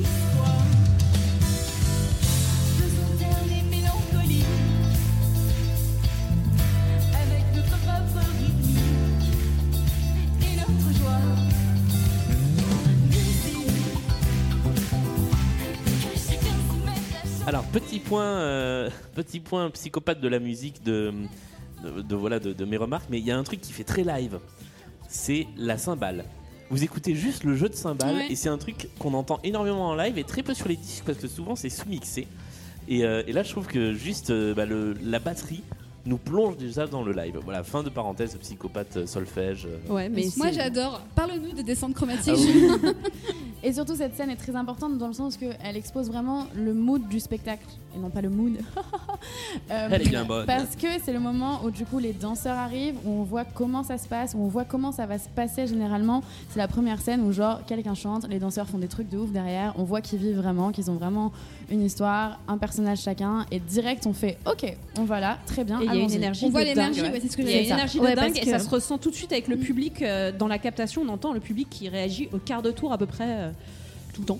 Elle, elle est seule à, à Jardin à un moment donné. Il y a les- tous les danseurs à court, etc. Et c'est, enfin, c'est incroyable. Vraiment, il y a une énergie qui est vraiment. euh, Après, moi, je suis une grosse fan en plus de Marion Motin, donc, euh, donc vraiment, enfin voilà, je suis une grosse fan à, pr- à première vue de Christiane de Queens et donc fatalement euh, de ses danses, etc. Bon, on reconnaît tout de suite euh, Motin. C'est vrai que j'avais, en fait, on en avait parlé sur la conversation. Tu avais lancé le nom de Marion Motin et c'est vrai que j'avais pas fait le, le rapprochement directement. Euh, je parle à Julien pour. euh, et, euh, et du coup, quand j'ai vu les premiers pas, j'ai tout de suite fait mais oui, Marion Motin. Et, euh, et on reconnaît vraiment sa patte et, euh, et c'est, enfin, c'est incroyable et je pense que Et ça aurait c'est pas été pareil. euh, modernité assez dingue en fait. carrément. Bah, c'est hip-hop quoi. Du coup, c'est génial de voir ces chansons euh, qui sont quand même pas toutes jeunes, euh, avec euh, une mise en scène aussi et une, une chorégraphie aussi fraîche et aussi euh, actuelle en fait. Et ce, ce joyeux bordel très organisé dont on parlait tout à l'heure avec, avec Gwendal se met en place très rapidement dès le Mm. début en fait, euh, puisqu'on est dans la boîte de nuit, tous les éléments arrivent progressivement, le comptoir, l'escalier, c'est un décor à étage, hein. il y a un escalier Mm, avec ouais. l'entrée de la boîte qui est donc une sorte de, de souterrain Et on voit les nouveaux personnages euh, arriver euh, progressivement. par, par le haut. ouais. Ouais. Il y a la rue en haut. ouais. Il y a la rue en haut, il y a un coin un petit peu plus, euh, coin VIP, euh, sur- qui, qui est assez peu utilisé d'ailleurs. Table et tout. Ouais. ouais. Euh, L'orchestre est au-dessus et tout ça se met en place. Les musiciens sont là. Moi, il y a un jeu avec la piste de danse en permanence que je trouve excellent. On en reparlera Ouais. à plusieurs, à plusieurs reprises. Mais euh, tout ça se met en place. Ce qui est et chouette, c'est que c'est un décor unique en fait. Tout le spectacle se passe dans la boîte de nuit. Il y a une unité de lieu. Il y a une unité de lieu, ce qui permet d'avoir un très gros décor et de pas devoir faire des changements euh, Mm. euh, et des pirouettes pour euh, permettre les changements de décor avec des mecs qui dansent tout seuls en avant-scène. Et pourtant, il y a quand même des moments, enfin on y reviendra, mais il y a quand même des moments où le plateau est vraiment nu Oui. et où du coup tout, le, tout le décor est enlevé, etc. Oui, oui. Voilà. Et ça, c'est pour le coup, c'est c'est ce que je trouve de fantastique dans ces très grosses productions. C'est la aujourd'hui technologiquement la rapidité avec laquelle on arrive à faire arriver partir un décor Mm. sans qu'on s'en rende compte. Du coup, je disais que j'allais en parler, mais j'en reparle man- j'en j'en parle maintenant. Il y, a, il y a donc la piste de danse qui est juste à côté du bar, qui est donc plutôt à court, si je dis pas de bêtises. Euh, Tout à fait. Qui est une qui de temps en temps laisse place à une sorte de cylindre qui arrive Oui. sur scène et en fait c'est tout bête, mais on le voit presque jamais arriver. Et pourtant vrai. il est là. Et le truc arrive avec une telle rapidité que euh, bah, il est là, il est plus là, il est là, il est plus là. Et, euh, et Mais c'est tout est très rapide euh, en fait. Ouais. Et c'est ça, c'est génial. On voit que c'est millimétré, ouais. le passage des. Mais c'est ce que Gwendal nous disait aussi tout à l'heure dans l'interview, c'est Mm. que tout est, c'est une énorme machine en fait. Il y a, tout est un top pour un technicien, un danseur, un truc, etc. Et tout va vite à tous les niveaux. C'est hyper impressionnant. La Et, mécanique est euh, impressionnante. Et je- j'en profite d'ailleurs pour dire euh, que la captation euh, rend Mais vraiment très hommage. bonne. Elle est excellente. Mm. Mais euh, Donc c'est vrai ah, que c'est toujours parfois un peu lassant de regarder des des captations qui sont mal faites, mais là c'est un vrai plaisir. Donc euh, si vous avez Bah, on a l'impression de regarder un film Alors, presque. hein. Ambre a une nuance à porter, je Non, crois. c'est exactement ce que j'allais dire. En fait, la captation, elle a vraiment euh, pris parti sur l'histoire principale, comme disait Gwendal tout à l'heure. On voit pas vraiment euh, les histoires des danseurs. Donc c'est juste le petit truc qui manque, je trouve. On voit que les danseurs jouent, etc. Mais c'est vrai que c'est vraiment fait comme un film. Les plans sont magnifiques, elle est très très bien faite. Mais du coup, ça retrace pas tout ce que nous, on vivait dans la salle. Mais en même temps, je pense que c'était impossible euh, de le faire. Mais voilà. La- la- Mini bémol. La captation, elle est faite par euh, François Godgeber, qui est un gros, gros réalisateur de télé, beaucoup d'émissions musicales et qui, en fait, euh, part beaucoup de l'idée de euh, raconter des histoires. Même quand il filme un show télé de variété, il part de l'idée de raconter une histoire. Donc, c'est vrai que ce côté narratif se retrouve beaucoup dans la réalisation Moi, de, la, de la captation. De toute façon, la réalisation est une écriture, hein, donc euh, à partir de là. on découvre de nouveaux personnages et notamment le personnage de Tennessee euh, que nous nous avons rencontré il y a quelques minutes, interprété par Gwendal Marimoutou et qui a une première caractéristique, c'est qu'il est à la bourre. Ouais. voilà. Et, C'est un petit, un petit gimmick comique euh, qu'on va retrouver dans tout le spectacle en fait. et donc les, les relations se tissent. Moi, ce que, ce que j'ai beaucoup aimé, c'est que les relations se tissent assez facilement entre les différents personnages et arrive ensuite un autre personnage, la sœur de Maggie, qui s'appelle Mandoline et c'est euh, Tennessee qui nous la présente. Mais il y a deux petits yeux qui voient ça de haut. tellement Michel Berger. Carrément. Deux À fond. Comme des flamencos. Attendez juste. Tennessee, tu te fais un shampoing, il y a du boulot ici. Salut la compagnie Tenez, la voilà Heureusement qu'il y a Mandoline, petit oiseau, petite merveille. Heureusement qu'il y a Mandoline, Mandoline dans ce soleil. Mandoline, Elodie Martelet, donc qui arrive euh, sur scène à ce moment-là par les grands escaliers, et on nous plante aussi ce personnage qui est assez différent de sa sœur en fait. Beaucoup plus insouciante. Ouais, Et c'est ça que j'ai bien aimé d'une manière générale dans le, dans le spectacle, c'est que euh, les, les rôles sont vraiment pas interchangeables en quelque sorte. C'est que euh, euh, c'est pas. euh, ouais, c'est pas. Ah, c'est deux sœurs, donc on va les faire un, un peu pareil avec une légère nuance. Elles sont très On différentes. va en de- habiller une en rose et l'autre en vert. Ouais, voilà, elles sont très différentes dans les caractères, phy- euh, physiquement aussi, dans, le- dans leur style, etc. Et euh, ouais, enfin, je pense que paradoxalement, euh, c'est bon, c'est une, comédie musicale, ça pourrait passer le, le test Bechdel en fait, je pense, euh, Oui. parce qu'elles peuvent être caractérisées autrement que par leur relation à des mecs en fait. Et c'est elles des- existent. euh, C'est des vrais euh, personnages féminins, quoi. C'est Ouais. pas euh, des poupées. et et, trouvé ça et super. ce sont en quelque sorte les personnages principaux. Enfin, moi, pour moi, s'il y a trois personnages principaux dans l'intrigue, c'est euh, euh, les deux sœurs et, euh, et Tennessee parce qu'il est très présent et enfin, c'est peut-être pas un personnage principal de l'intrigue, c'est un personnage clé du spectacle, mais peut-être que dans l'intrigue, en fait, on est c'est J'aurais dit plus Mathis, moi. Ah ouais? Parce que c'est lui le problème, entre guillemets. Enfin, c'est lui qui l'élément C'est l'élément perturbateur. effectivement. Et du coup, ça le rend important. Mais on n'a pas expliqué à nos auditeurs qui n'ont pas vu le spectacle qui était Tennessee en fait. C'est vrai. Tennessee, c'est un jeune homme qui travaille dans la boîte de nuit euh, de la famille de, de Maggie. Et il est là en fait un peu depuis toujours, c'est ce qu'on nous fait comprendre. Ouais, il fait c'est un peu un ami partie des meubles, c'est un ami d'enfance. Et on comprend qu'en fait c'est quelqu'un qui est un peu seul dans la vie et que c'est un peu sa, sa- sa famille de, de cœur finalement, Ouais. euh, ce- ce- cette famille-là. Euh, et donc, effectivement, il est amoureux de Mandoline. Un amour apparemment euh, plutôt à sens unique pour l'instant. Euh, et, et- et voilà, donc c'est vrai qu'il y a un enjeu quand même du personnage de Tennessee vis-à-vis de Mandoline, qui n'est pas, qui est pas euh, à négliger. Mais euh, comme le disait Ambre, celui qui va euh, tout faire changer et celui qui va remettre en question pas mal de choses, c'est Mathis qui arrivera un petit peu plus tard. Et, Et, euh, et là ouais. également, on apprend que leur mère s'appelle euh, Lola Oui. et qu'elle est décédée, etc. C'est aussi un moment assez clé parce que du coup, on comprend le nom du bar. Euh, voilà. Et euh, on, a, on, on sait quand même que euh, le- le- les, les deux personnages de Mandoline et de Tennessee sont assez proches. Oui. Et on a une petite chansonnette que moi j'aime beaucoup pour nous, pour nous introduire cette relation. Moi Non Quand on danse, on se sent léger,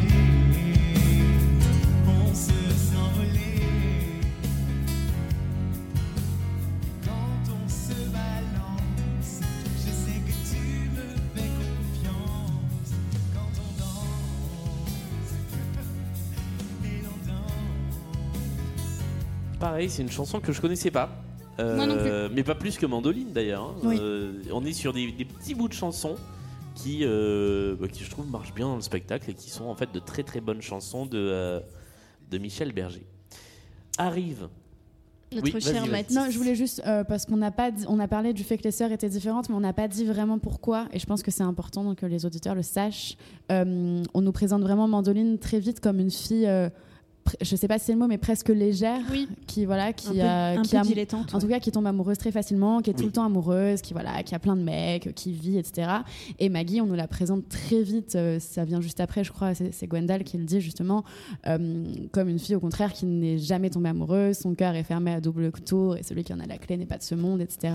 Donc c'est très important. euh, Elle cette autres en différence-là, fait. voilà. Ouais. Elle est sur le travail, la boîte, son père, etc. euh, alors que Mandoline est hyper frivole et, et légère. Mais j'aimerais être comme toi, amoureuse. Voilà. Et d'ailleurs, il lui, il lui cache, euh, il choisit, c'est ça on le sait très vite aussi, euh, Maggie et son père, de cacher à Mandoline les problèmes financiers de la boîte pour la protéger.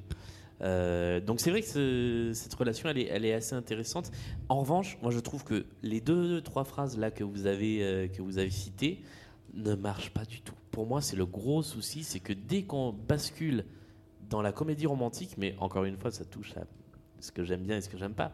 Je trouve que les phrases sont, sont, Sont pas bien écrites, sont niaises. Ouais. Et euh, moi, son cœur est fermé à double tour et celui euh, qui a la clé n'est pas de, n'est pas de ce J'adore monde. cette phrase. Ah, moi, Oui, pas mais t'imagines pas euh, quelqu'un de 20 ans dire ça quoi. Voilà. Effectivement, c'est un petit peu artificiel, alors que euh, l'aspect comédie romantique, il marche quand même, mais sur plus le jeu de scène. Oui, Enfin, c'est ça. Typiquement, le, le moment où arrive Matisse, quand euh, genre, euh, ses yeux se sont posés sur elle, enfin quand il voit, euh, quand il voit donc du coup Maggie, euh, on, on le comprend tout de suite. On n'a pas besoin de Mm. nous expliquer, euh, de nous faire euh, toute une scène, etc. On comprend tout de suite qu'il tombe amoureux d'elle dès qu'il la voit. Et puis c'est même pas un double take où il... avec un effet comique, c'est juste Non, le non. regard qui rac, Mm. se, se cale sur Maggie et euh, Très bien fait. Ce qui est, un Très très, bien et qui est très bien joué, ouais, en fait.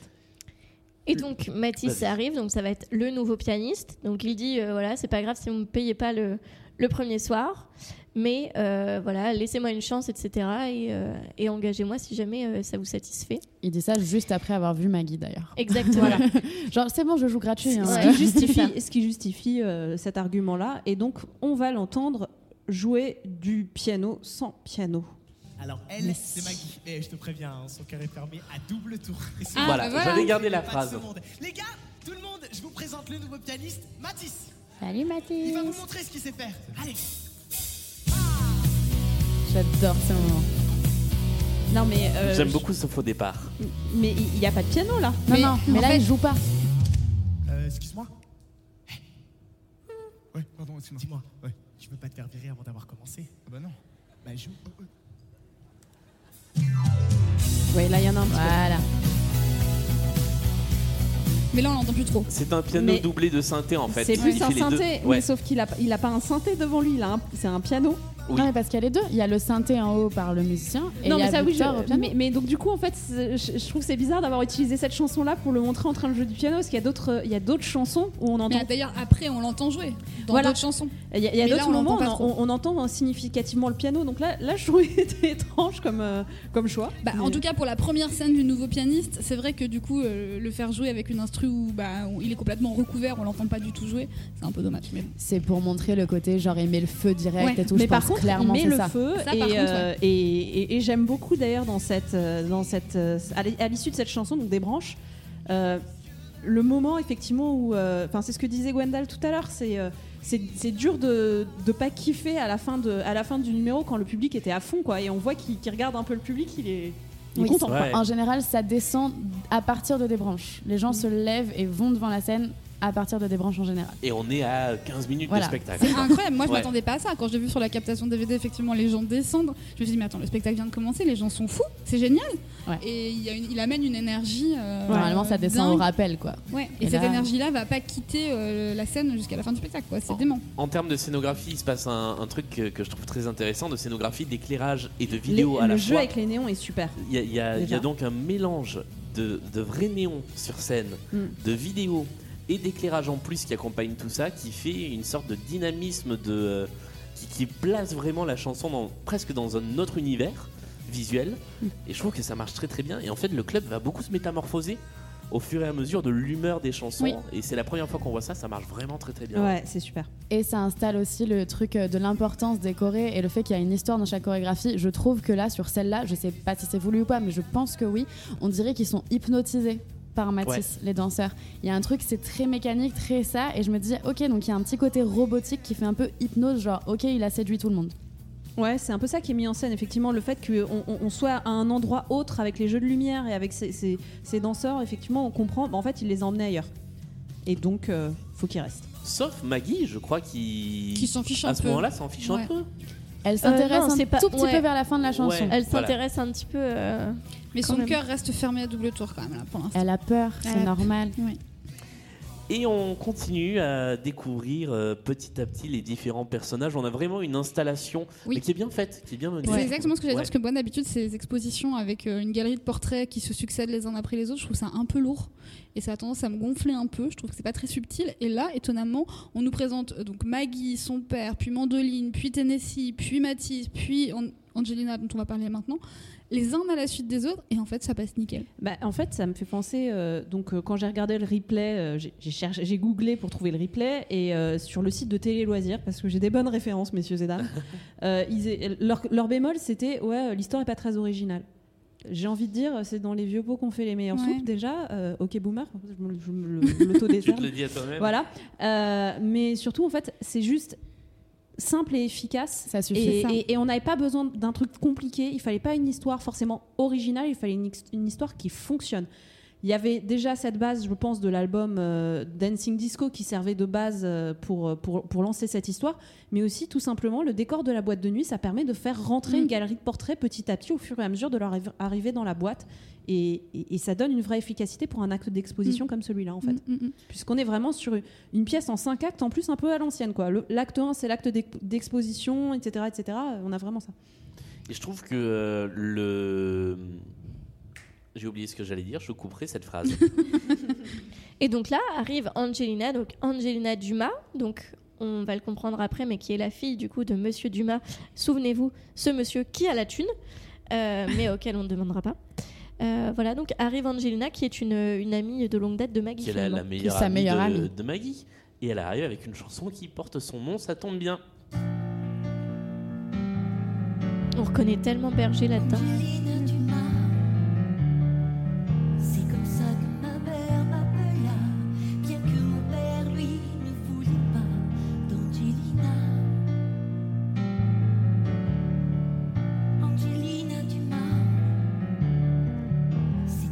Là, peut-être que vous ne connaissiez pas non plus cette chanson de Michel Berger. Ouais. Eh bien, c'est normal. Mais peut-être qu'on peut faire un petit point sur ce petit, projet Petit point euh. Angelina Dumas. 1975. Ouais, alors euh, donc euh, Michel Berger, c'est vrai qu'on ne l'a pas dit depuis le début, mais Michel Berger est le compositeur d'une autre grande œuvre du répertoire, La légende de Jimmy. La légende. Et, euh, non, et effectivement Starmania, mais il y a eu un proto Starmania Exactement. qui s'appelait Angelina Dumas et qui est la base en fait de l'histoire de Starmania, Tout à fait. puisque euh, donc tout ça est inspiré de, euh, d'un fait divers, Ouais, L'histoire de Patty Patrice- Hearst. ouais. enlevé en 73 ou 74. Quelque chose comme ça, ouais. peu avant. 74. En fait, 74, il a ouais. été fasciné par le fait divers parce que c'est c'est une, une jeune fille de bonne famille qui a été kidnappée. Et en fait, euh, c'est. Euh, alors, ça tombe bien que ce soit dans, dans- dans ce studio de podcast qu'on en parle, mais elle a, elle a développé un gros syndrome de Stockholm. Voilà. Tiens donc. Et, euh, et elle-même s'est rangée du côté de ses ravisseurs euh, par la suite. Et elle a même fait des attaques avec eux, parce que Et c'était voilà. un groupe de, notamment de braqueurs, et elle a fait des Exactement. braquages. Euh, Il y a des photos assez célèbres d'elle, avec des, notamment avec une mitraillette. Euh, voilà.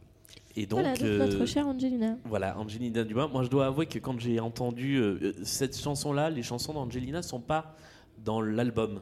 Donc, euh, on les a découvertes sur scène. Moi, quand j'ai entendu ça, et euh, pour euh, avoir euh, beaucoup renseigné sur l'histoire de Starmania, je connaissais le projet Angelina Dumas. oui, parce il- que le, le rapport avec Starmania, c'est que euh, Angelina Dumas, du coup, c'est la Inspire proto Christ. Cristal, qui est le ça. personnage euh, Voilà. que jouait Euh, France Gall dans Starmania. Et en fait, euh, Berger avait mis un peu de côté ce projet parce qu'il trouvait ça pas bon, il voulait pas écrire les paroles lui-même. Euh, et c'est quand il a trouvé Plamondon venu du Québec qu'il a ressorti cette idée euh, du placard et que c'est devenu petit à petit Starmania. Mais il y avait juste deux trois chansons, une Mm. sorte de EP Angelina Dumas. Euh, qui sont jamais sorties sur des albums, donc c'est pas des chansons très très connues. Euh, Et ouais, quand j'ai entendu en fait le personnage d'Angelina Dumas dans un personnage, dans un spectacle musical lié à Michel Berger, euh, j'ai eu euh, pareil une vague de frissons. C'est euh, très touchant. ouais. Et je trouve que c'est un, Ouais. un très bel hommage, et effectivement, parce que, parce que rappelons-le, en fait, hein, comme le, le nom c'est Résiste, c'est vrai que la première à laquelle on, passe, à, à laquelle on pense, c'est à France Gall, mais vraiment, le, à la base, le, le spectacle est un, un spectacle hommage à Michel Berger. Mm. Et, euh, et je trouve ça vraiment chouette que ce soit pas juste euh, on met cette chanson, mais qu'il y ait vraiment un personnage qui porte, son, enfin, qui porte ce nom-là et euh, qui va avoir quand même une place assez fondamentale dans, le, dans la pièce. Euh, voilà, donc j'ai trouvé que c'était une, Ouais, un il, y très aura bel eu, hommage. il y aura eu la comédie musicale sur Angelina Dumas au final. Et, Et qu'est-ce qu'elle est belle elle. Elle- C'est Anna Mouglalis en fait. Ouais, un peu. Elle- elle- j'ai- j'ai gros girl crush sur, Ah ouais, elle est euh, sur trop belle. Avec Collier, une elle est très beaucoup très belle. plus belle voix. Oui, elle est très belle. Et on a quand même un point d'interrogation, enfin une ouverture en tout cas sur un potentiel résiste 2, de, d'où? Résiste 2 dont Oui. je crois on entend parler, euh, voilà, euh, sur justement l'histoire d'Angelina quand dans la vidéo, bon c'est beaucoup plus tard, mais France Gall fait une petite ouverture en mode mais ça c'est une autre histoire. Ouais. Ah oui, c'est vrai. Alors, un petit point un peu rigolo sur, euh, malgré tout, le casting de Corentine Collier. Enfin, pas sur son casting, mais sur- il paraît que j'ai de beaux yeux clairs, c'est ce qui est dit dans la chanson. Alors qu'il me semble qu'elle a des yeux Oui, je crois pas qu'elle- absolument euh, euh, magnifiques, hein, par ailleurs, mais marron. Ah. Donc voilà, c'était On drôle. peut pas coller à tout. Voilà. Elle allait pas mettre des lentilles tous les soirs, ça va. Quoi qu'il arrive, on a l'arrivée façon, euh, façon clip de Puff Daddy. Sapé comme jamais. Mais en tout cas, c'est un jamais. événement pour eux. C'est genre ils sont là, ils sont là, ils arrivent, ah là là, là, là, machin. C'est vraiment Et- hyper important. Oh les On mains, oh les mains. Ah, les voilà C'est qui?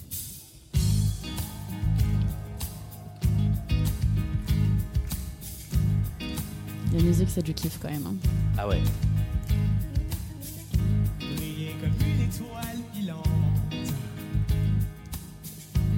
C'est l'aventure qui les tente. Et puis cette On se fait un point solfège. Allez. Pour moi, la pépite de cette chanson, c'est cette note là Ouais. qu'on vient Elle d'entendre, est magnifique. qui n'a rien à faire là en vrai. Elle est pas dans l'accord.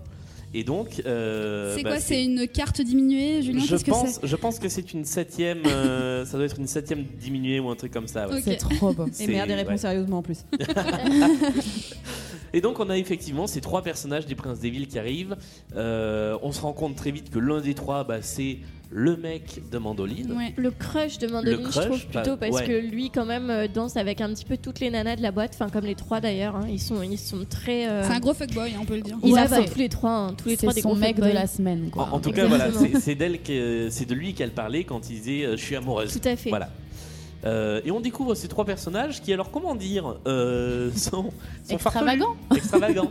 Alors moi j'ai adoré le moment de Corée à 3 Oui. euh, où justement ils passent un petit peu chacun leur tour. Alors peut-être que la référence va vous faire sourire parce que ça n'a pas franchement grand chose à voir, mais c'est peut-être juste le côté 3, 3 mecs, etc. Mais du coup je voyais les rois du monde. Ah, j'ai cru que t'allais dire les To Be Free, mais. euh, non, je voyais les rois du monde qui arrivaient et qui faisaient un petit peu euh, leur petite danse et tout.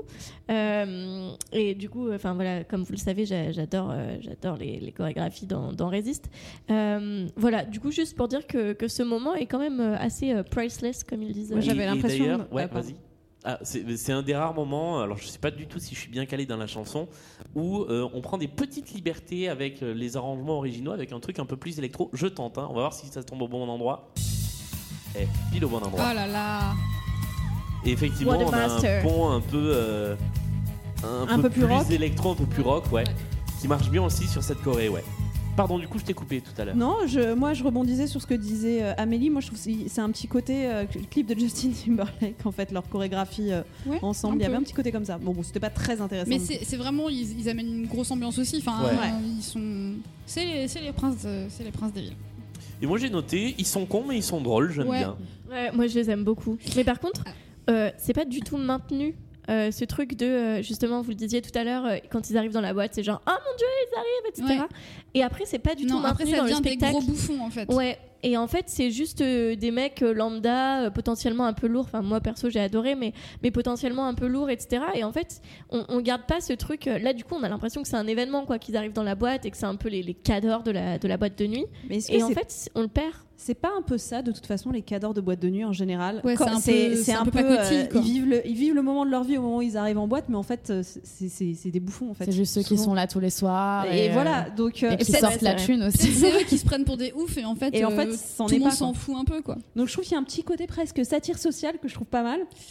Par contre, moi, le côté bouffonnerie, Ouais. euh, j'ai trouvé ça lourd. Ouais, moi aussi. Ah, Parce c'est que c'est long. Sur ce premier passage, je trouve que c'est très long. Le côté on va chercher des gens dans la salle. Parce qu'ils passent en revue en fait les filles de la boîte, sauf Mm. qu'ils sont tournés vers la salle. Exactement. Et qu'à chaque fois qu'ils disent Ah, celle-là, il y a un projo sur quelqu'un. euh, Il nous faut un petit stand-up quoi. Ouais. Et c'est un peu genre, ouh, toi t'es moche. Le truc qui était marrant avec, avec ça, les interactions des princes des villes, c'était que c'était un peu la minute où ils pouvaient faire un peu des dédicaces aux gens qui étaient là dans la salle et tout. Genre, euh, les prénoms changeaient à peu près tous les jours. Une fois, ils ont dit moi. C'était gênant, mais c'était drôle. Et en fait, c'est un peu le moment un peu fun, euh, private joke de la troupe et de machin Mm. aussi. Et ça amène ce petit truc qui est toujours sympa, comme disait Gwendal, euh, l'électron libre du soir, euh, Oui. pour un peu se renouveler. Un peu. Donc, ils amènent ça aussi, je trouve ça important.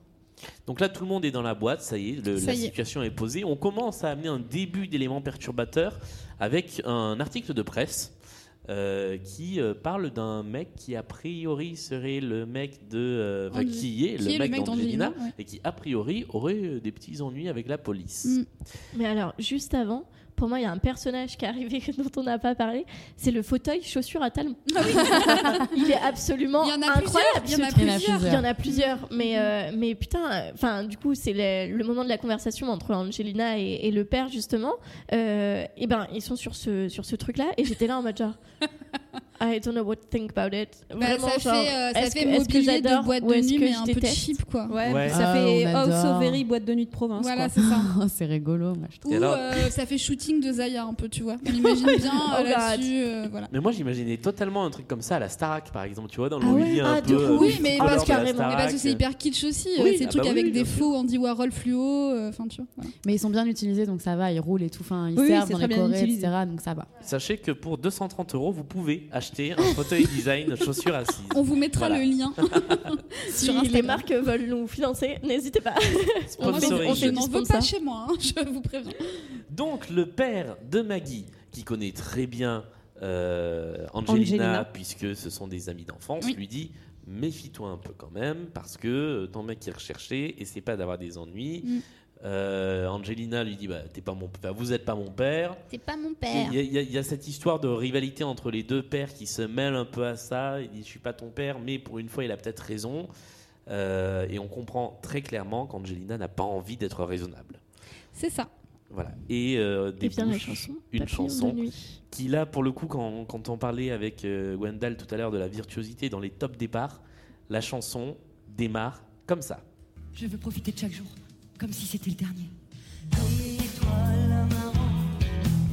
Du coup, je me dis, ils ont sûrement la tona dans les ears aussi. J'imagine qu'ils ont les, ils doivent leur jouer le. C'est ça. Ah oui, parce que D'accord, pour ouais, c'est juste, euh, c'est Bah impossible. ouais. C'est c'est assez impressionnant. Donc là, elle est seule sur scène et il y a tout le décor qui, euh, qui disparaît. Euh, c'est très très sobre ce tableau-là. Euh, Il y, a, il y a sur le refrain les, les danseurs qui la rejoignent, mais sinon sur les couplets, elle est toute seule. Et même quand il y a les danseurs, ça reste, euh, enfin, ça, ça reste quand même très sobre. euh, J'ai trouvé euh, avec sa petite douche de lumière, euh, tout ça. Ah, les, les lumières sont bien fichues, euh, merci Jacques. Incroyable avec le moment euh, où ça se les, resserre. voilà, Mm. les, les mouvements vers le public, vers elle, c'est très millimétré. En revanche, il y a un truc que je ne supporte pas dans cette chanson, c'est la, la vidéo. Et euh, parce qu'il y a, il y a La une ampoule- Ah, des papillons. il y a un am- il y a une ampoule avec un papillon. Ouais, l'ampoule avec le papillon. Ça, c'est très kitsch. Et je trouve ça très kitsch. Et en fait, il y a deux trois fois dans le spectacle où la vidéo euh, Oui, on en reparlera. du show.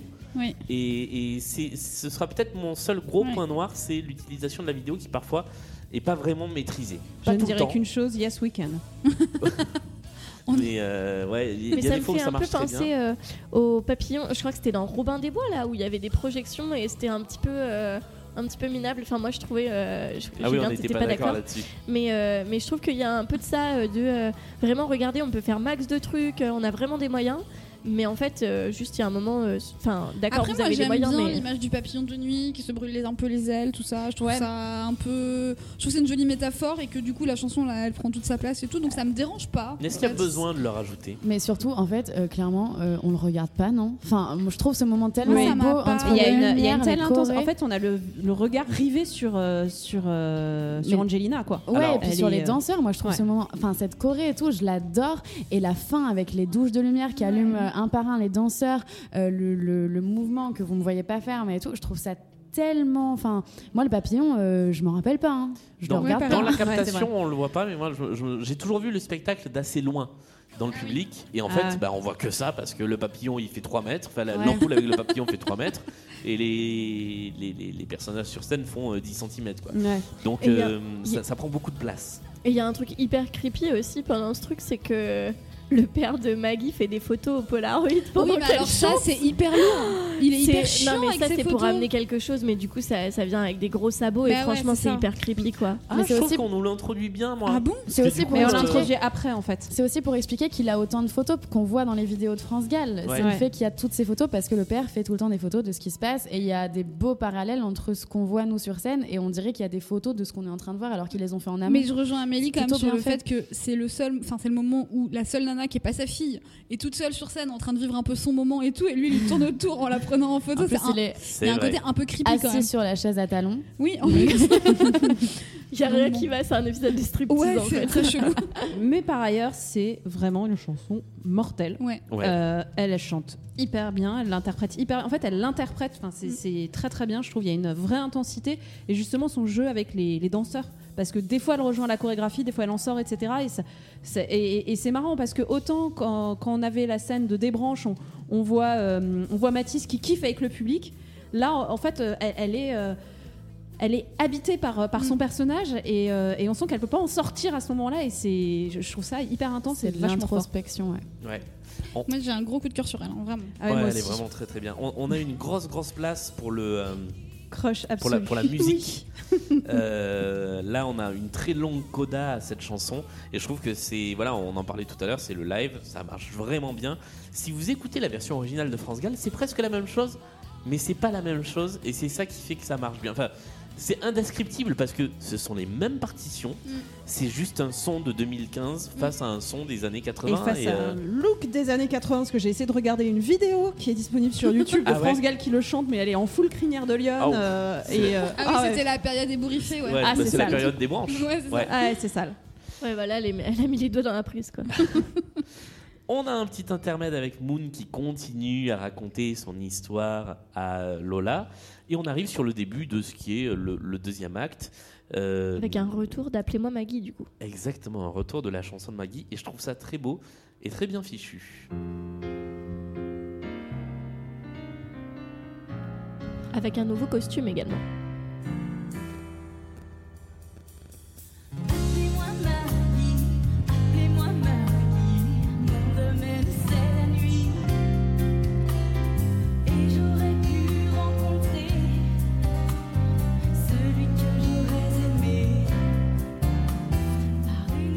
On est toujours dans la boîte de nuit, mais cette fois on est euh, en pleine journée très certainement. Et la, jour- la, la boîte n'est pas encore ouverte, donc on est côté coulisses. Maggie est seule dans la boîte, Avec son petit tablier jaune en, train, de, tout en ranger. train de nettoyer. C'est assez intimiste, moi j'aime bien ces, J'adore ces petits cette scène. Et arrive euh, Mathis qui vient, euh, euh, qui, qui dit-il, vient répéter un peu. Qui vient avec ses gros sabots. Voilà. Euh, Et qui lui dit Je t'ai entendu, chanter, tu chantes trop bien. C'est vrai qu'il lui dit ça. Tu devrais chanter sur scène. Et il y a ce passage assez émouvant de. En fait, ce qui est assez émouvant et assez attachant aussi, c'est que ce lieu est un personnage à part entière Oui. et que bah, presque tous les personnages ont une histoire avec. Le, le père de Maggie le dit un peu plus tard dans, dans le spectacle, mais euh, bah, on, on apprend très vite que, euh, que Tennessee a grandi là, qu'il qu'il n'avait pas de famille, Mm. donc euh, qu'il a grandi ici. Les deux sœurs, elles ont grandi ici aussi, élevées quasiment seules, va par leur père quasiment seules euh, depuis qu'elles ont 8 ans. C'est hyper beau ce moment où elle raconte qu'elle faisait ses devoirs euh, quand elle était petite sur Ouais. le bar Bar. de la boîte et tout. Enfin, c'est assez touchant. ouais.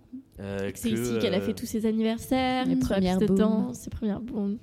Et, euh, et arrive la question, non, mais en gros, euh, tu vas faire ça toute ta vie, Mm. et, et pour elle, c'est une évidence. Faut parler de la cicatrice quand même, non Ouais, Ah oui, c'est ce que j'allais ah oui, c'est là où elle, le met- elle lui met son- le premier stop Ah quand oui. même.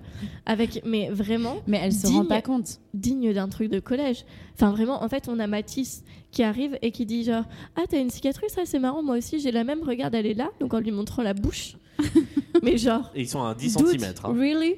Et elle est là, ah, mais je la vois pas. Et il est là, si, là, approche, approche-toi regarde. Et elle est là, près. genre en mode, ah bah non. Mais en fait, c'est vrai que c'est très kitsch, mais je trouve ça très bien fait quand même parce qu'en fait, elle est tellement genre, c'est vrai quand on veut pas aimer, on a tellement, on voit pas en fait ce qui se passe autour de nous et elle se rend vraiment pas compte que qu'il est en train de la draguer, mais mais genre Mal, hein, il la drague mal très et mal. Ah ouais, il la Ah drague ouais. genre, mal.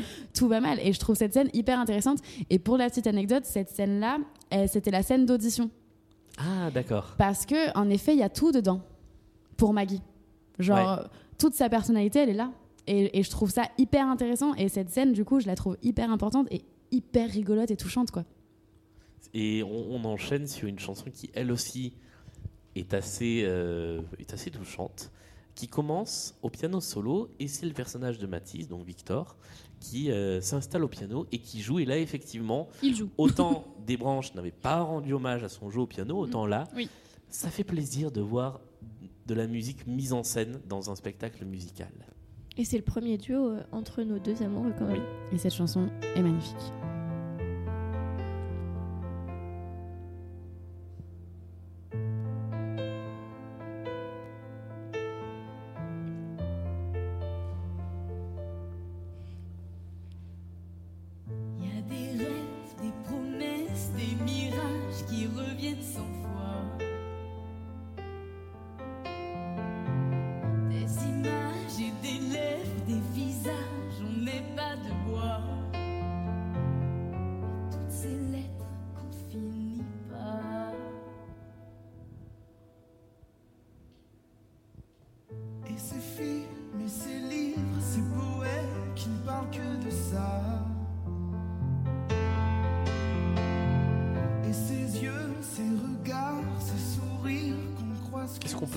Cette chanson de... C'est beau. C'est ma chanson Ouais, il préférée. n'y a pas grand chose de plus à dire. Vraiment, je trouve que c'est. Enfin, il n'y a pas de description à faire. Vraiment, c'est un truc. Ouais. à- On peut à juste voir, dire quoi. qu'il chante très bien. Ouais. Oui, tous que les C'est très très bien interprété, que c'est l'histoire, enfin ça expose parfaitement ce qu'ils ressentent. Enfin, c'est fou parce qu'on dirait que c'est écrit pour le spectacle, alors que ça l'est pas. Et du coup, je trouve ça vraiment dingue. Enfin, ce moment est.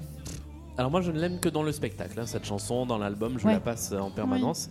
En revanche, euh, je suis pas très très fan de la voix de Léa Delot, Ah, j'allais dire le contraire. sauf dans cette chanson où je trouve qu'il y, y a vraiment une...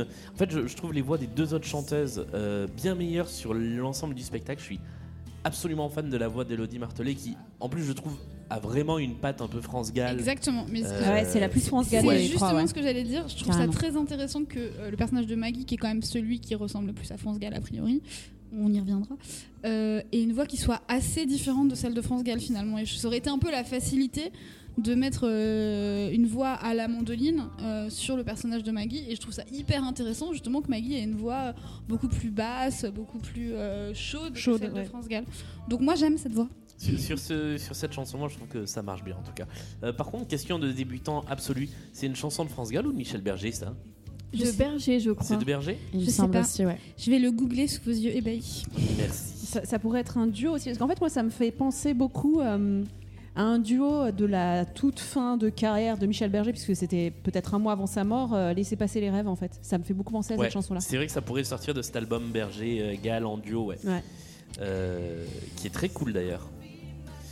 On continue et on arrive. Alors il y a, hum, il y a Tennessee qui arrive sur scène à ce moment-là, qui, euh, qui est dans le fond, qui, qui fait un peu le choriste. Il fait les chœurs, ouais. Ouais.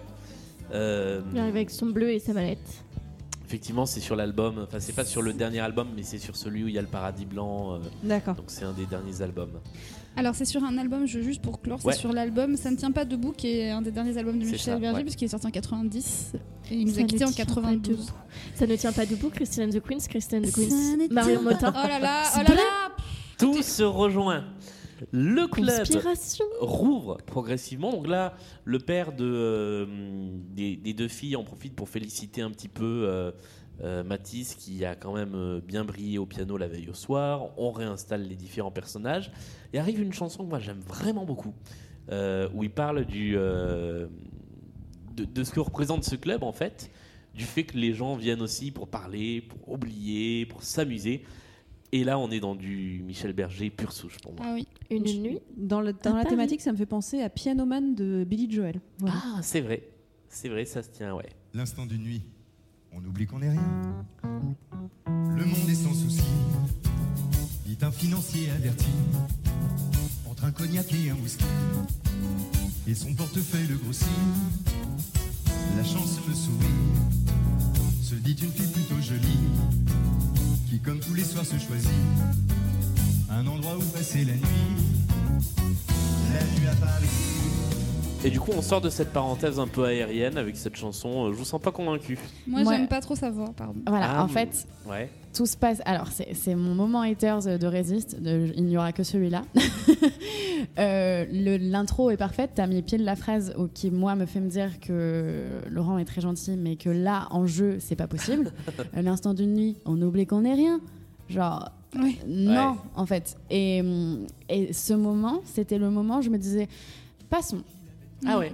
Ouais. Les, les deux chansons à la suite, là, euh, pourtant j'adore quelques mots d'amour et tout, mais La nuit à Paris et quelques mots d'amour, j'étais en mode, je veux la suite.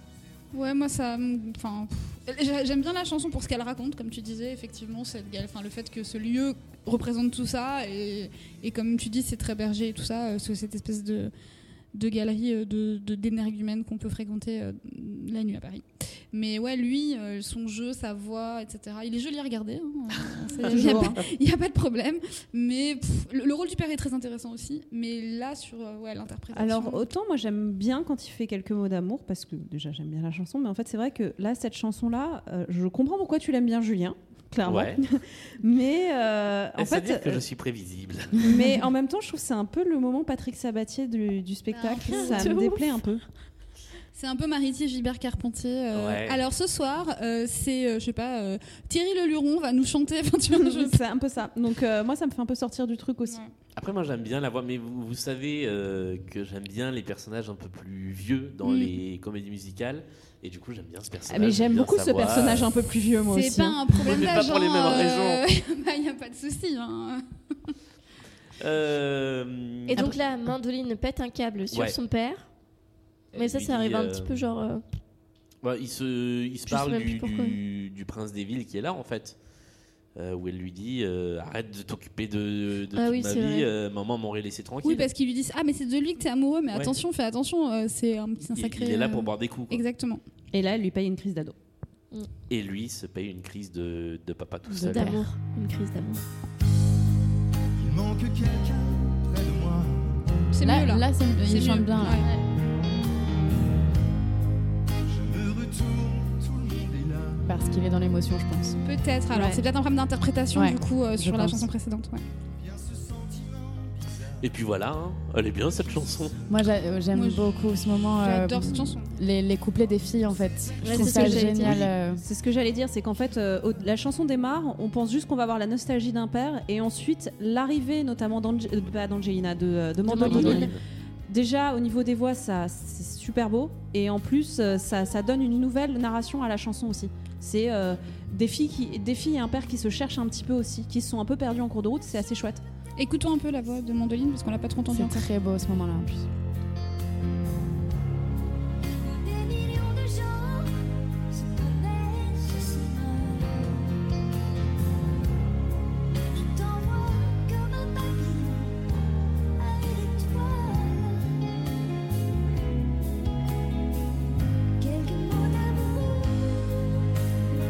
Qu'il faut savoir, c'est qu'à ce moment-là, tous les danseurs sont au ralenti. Donc c'est aussi une pause dans la vie. Et c'est vraiment genre, je pense, pour montrer qu'on est dans leur tête à tous les trois Ouais. et que le temps s'arrête. C'est vraiment une parenthèse et une bulle de cette famille.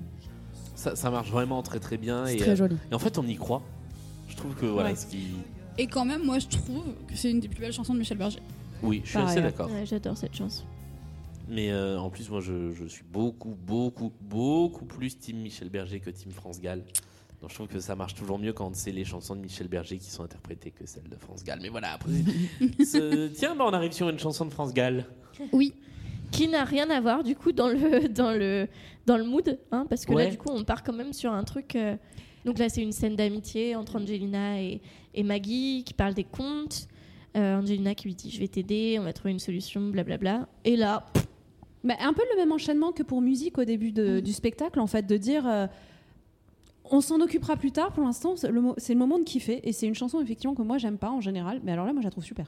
Ah, bah, moi, je l'aime pas non plus. Oui, Enfin, je je sais, j'ai vu je que tu l'as en tu l'as viré de, la- de- de ta setlist. Mais Je euh, l'aime bien en général, mais là, dans le spectacle, pour moi, c'est le moment où je me suis dit bon, bah, passons. ouais, Alors, bah, remarquons que c'est du coup tout ce passage-là où on est un peu plus en mode euh, mi-figue, mi-raisin, genre euh, on est un peu moins enthousiaste Ouais. globalement. Alors, moi je trouve que. euh, enfin, alors donc on parle quand même de la, la chanson, c'est euh, c'est Samba Mambo ou Mambo Samba, je sais plus. Samba Mambo. Et, euh, et, et- et je trouve qu'en fait, il y a, euh, la chorégraphie et tout ça, moi ça me gagne en fait. Enfin, Ah oui, bah, Alors, c'est super. revanche, les, Voilà. les artistes sont impressionnants hein, parce que vraiment sur la, Ouais. sur la samba et le mambo, enfin vraiment il y a des pas euh, intégrés à la Corée, etc. Mais aussi un peu de hip-hop, etc. Ouais. Et en vrai, c'est, enfin les danseurs sont impressionnants, les deux nanas aussi. Enfin ça, il y a pas de souci. Mais en soi, Ils font Moi, des je- moulinets avec je- des poignées, moi, j'aime bien. J'aime là pas cette chanson Super. à cause de. Ça c'est pas possible. Ouais, mais moi, euh, Co- Corentine Collier, elle peut me vendre. euh, Elle est super. on a compris. Tu veux pécho tout le cast. ça. Ah, je suis assez d'accord sur ce, sur ce Non, c'est que non, c'est juste qu'en fait, euh, c'est même pas, euh, c'est juste qu'en fait, euh, je sais pas, il y a un truc assez euh, solaire en fait dans son interprétation de la chanson qui fait que je suis, euh, enfin, j'aime pas cette chanson au départ. Là, je trouve qu'elle marche vachement bien. Voilà. Euh, Mais Ah bon. après, en termes de message, ça n'a. Enfin, oui, c'est. Je vais bientôt plus avoir les règles, ça joue. Et puis, et puis alors, euh, le. Pardon. La, chanson, elle dure 3 minutes, alors qu'on nous a mis des petits bouts de chansons de Oui. temps en temps. Oui. Et là, on nous met celle-là en entier. Bah, bon, ouais, ok. Soit. Passons. Il y a quand même une petite pause euh, dans la chanson qui est trop cool. Enfin, ça doit faire partie de la chanson. Je sais pas, je la connaissais pas, Chacun mais euh, prend la part quand de elle est, euh, voilà, c'est trop beau. des autres. Ah quand oui, elle est dans le bureau, Mandoline et parce que c'est le moment où Mandoline découvre. Voilà, qu'on lui, a, en fait, qu'on lui a caché en fait les difficultés financières du club. Ce qui fait que même avec une chanson Jean-Michel aucun rapport, elle- on peut, les- enfin, c'est très très bien, il est très bien écrit ce spectacle parce qu'en fait, euh, on utilise ça Mm. pour rapporter un nouveau euh, ressort narratif. Mm. Je trouve ça vraiment super. Tout est utilisé, ouais. Et très bien mise en scène, encore une fois. Euh, Puisque donc Mandoline, euh, en parallèle où, c'est- où sa frangine et, euh, et la meilleure amie de sa frangine sont en train de danser la, la samba Voilà. euh, Mandoline va dans le bureau euh, du père et découvre l'état des comptes. et ça va vraiment pas bien. Et du coup, il y a une petite euh, embrouille qui s'ensuit avec, avec Maggie, où voilà, Maggie essaie de lui expliquer que On voulait ils lui en ont pas parlé pour la protéger, mais il va bien falloir trouver une solution. Et elles imaginent de faire une soirée BDE, hein, Ouais, c'est ça, globalement. c'est un peu ça, ouais. Open bar euh, Soirée BDE. noire et blanche. On va chanter les lacs du Connemara. Je vois pas du tout où est le problème. La, Et- la thématique de la soirée, c'est donc la soirée éclipse de lune. Voilà. La nuit de l'éclipse. Euh, Voilà. Et on a petit à petit, j'ai- j'ai- c'est le seul extrait de, de dialogue que j'ai gardé. C'est ce qui se passe avant la chanson qui suit parce que on a une montée progressive et Mm. je trouve que c'est très très bien amené. Maintenant, il nous faut un thème. Et les filles, vous avez vu? Il y a une éclipse de lune dans une semaine. Ah, bah, bah, moi je suis allergique aux éclipses de lune. Voilà le nom de notre soirée. La nuit de l'éclipse. La nuit de l'éclipse. Moi, ça m'inspire. On devrait demander aux gens de s'habiller en noir et blanc. Eh les filles Eh, Vous devriez venir voir Mathis fait un carton Et donc là arrive une femme en robe orange. Qu'est-ce qu'elle fait la fille là-bas? Qui? La fille Et Maggie orange, commence à, à découvrir sa petite jalousie quand même. Comme ça Mais parce que c'est samedi soir Et c'est chaud bouillant, mon pote Tu n'y vas pas, Maggie Non, elle peut pas, elle travaille. Allez, Maggie, qu'est-ce qui t'arrive Et effectivement, c'est chaud bouillant dans, le, dans la salle. Oui. Parce Ouais. que bah, en faisant monter comme ça, on a reconnu la sait que chanson. ça Bah oui. On sait, c'est, on, a- on l'a identifié. Et donc, quand la chanson arrive, et je trouve l'intro, le, l'arrivée dans la chanson dingue, bah, le public est, Et en folie. est, est- est en folie. Et avec typiquement cet effet euh, joyeux bordel dont on Et parlait. t'as la, euh, t'as la phrase au début ou pas? C'est Je, très important. La phrase de Maggie. je pense. Allons voir. Qu'est-ce qu'elle veut? C'est tout le problème de la chanson, donc c'est important.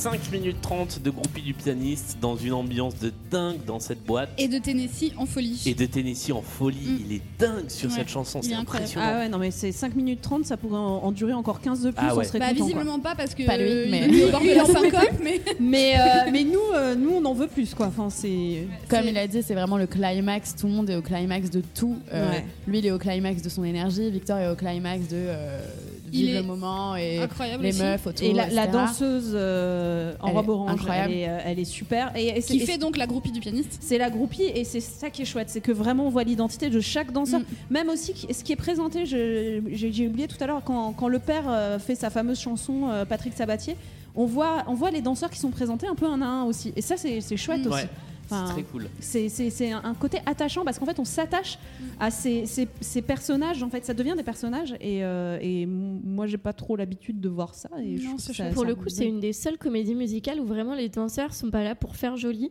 et où vraiment on a des danseurs qui ont un rôle, notamment le- les princes des villes et, euh, et notamment la, la groupie du pianiste et, euh, et où aussi parfois euh, ils ont des moments aussi où ils euh, où ils ont leur moment vraiment euh, Ouais. en mode, Parle. euh, en mode euh, euh, sur la piste de danse, etc. Donc c'est Mm.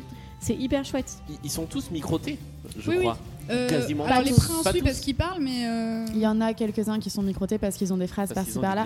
Mais quoi qu'il arrive, même sans micro, ils ont tous une histoire Mm. interne et ils avaient tous un fil conducteur. Et il y a même un moment où il y en a deux, deux danseurs qu'on ne connaît pas, voilà, qui s'embrouillent et euh, ça fait avancer l'histoire. À un moment, Mm. c'est pas dans la capta, mais c'était hyper important. Enfin, tout est vraiment. euh, et, et ce moment-là, dans la groupie, euh, quand je parlais du climax, c'est aussi Maggie et c'est hyper important. C'est Bah elle oui. qui va arrêter la chanson. Et en fait, c'est vraiment le moment où elle se rend compte qu'elle est amoureuse et que machin. et qu'elle est jalouse. et qu'elle est jalouse et, et tout monte et c'est incroyable parce que où que tu regardes il se passe quelque chose Et là, Maggie fait tout disjoncter. Exactement, elle coupe le courant. De rage. ça s'arrête rage. Et je remets le. Pardon, je me suis trompée de chanson. Meilleure fin d'acte. Et c'est la Ouais. fin Jusqu'au prochain. C'est génial. Là, Euh, tu pars à l'entraque faire pipi au Palais des Sports. Exactement. T'es euh, refait, quoi. T'es là, c'est génial. euh. Et ce que j'aime bien, c'est que les deux premiers actes s'ouvrent sur la même chanson, Appelez-moi Maggie, ce qui donne en fait une, une impression que sa vie c'est un long recommencement, très Oui. monotone, etc. Et là, elle fait tout disjoncter dans la boîte, mais aussi dans sa tête, Mm. et, et ce, qui, ce qui introduit euh, des débuts d'actes différents. Et ça, c'est- Deux tout petits points musicaux parce que je trouve qu'il y a deux choses intéressantes sur cette chanson. La, longue fin qu'on entend, en fait, elle ne sort pas de nulle part. C'est euh, comme ça que Berger l'a joué en live. Avec cette longue coda, et si vous écoutez un des, le, premier gros live de Berger qui sont live au théâtre des Champs-Élysées de 80, si je dis pas de bêtises, euh, il commence par ça, il commence par la groupie du pianiste, et euh, ce que fait Matisse au piano, c'est exactement ce que faisait Berger. Euh, et je trouve ça plutôt intéressant. Et deuxième chose, sur la version, sur une des versions collector de l'album de Resist, il y a la groupie du pianiste Rhythm Mix. c'est la groupie du pianiste sans le piano. Ah bah vous écouterez si vous avez l'occasion de l'entendre et vous verrez que rien que la base rythmique de la chanson, c'est un groove de dingue. Et que souvent on rattache cette chanson au piano et euh, pour en faire du piano, je, je sais que c'est un des trucs que je joue le plus souvent parce que c'est t'accroches tout le monde avec ça, mais c'est hyper même sans le emblématique. piano, voilà. Même sans piano, ça fonctionne. Du coup, ça s'appelle la groupie du Rhythm and Mix. C'est ça.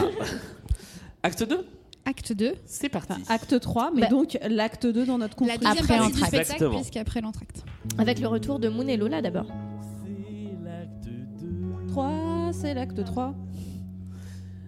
Comme en début de chaque acte, on a effectivement le retour de Moon et Lola pour un petit bout d'histoire qui nous est conté. Et euh, on arrive. En fait, si on peut dire, à chaque euh, moment de Moon et Lola, on avance un petit peu dans qui est qui et, Oui. et qui est Moon, en fait. Oui. Et du coup, là, c'est le moment où Lola lui dit Ah, mais dis donc, t'as la même cicatrice Que Maggie. que Maggie. Euh, voilà. Et on Moon à réagit nous, pas euh, trop. ouais. Elle dit oui, oui, et hop, elle continue à raconter son Ça a histoire. un nom, ça, non Quand on nous dissémine des éléments qui vont servir à la fin. Dans ouais, un c'est film. le, c'est le fusil plus, de euh, le fusil de Tchekhov. Non? Ah, bah alors là. euh, Euh, Je ne sais pas. Peut-être qu'on peut goo- googler. On Le, y le je crois que c'est le fusil de Tchekhov que de ça suite. s'appelle. C'est un effet qui justement permet de, de montrer toutes les images, etc.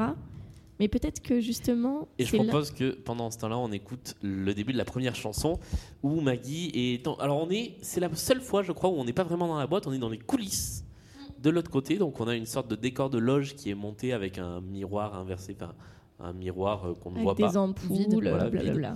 Euh, Maggie essaie de joindre euh, Angelina au téléphone et ça donne ceci. C'est une chanson que je connaissais pas aussi. Trop jolie cette chanson.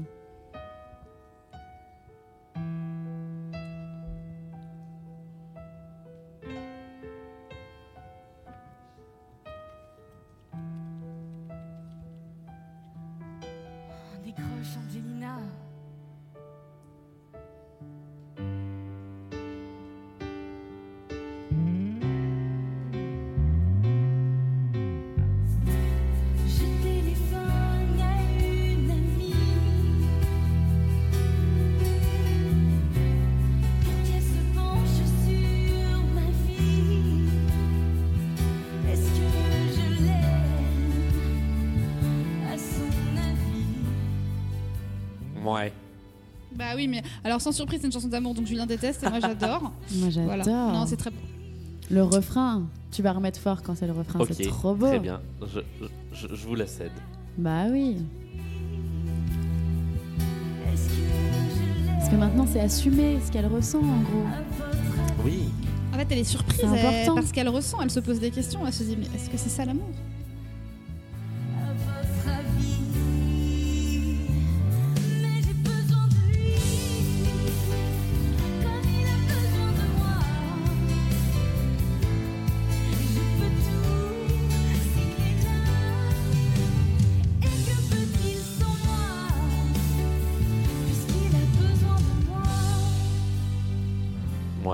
Oh la tête que tu fais Julien déteste l'amour.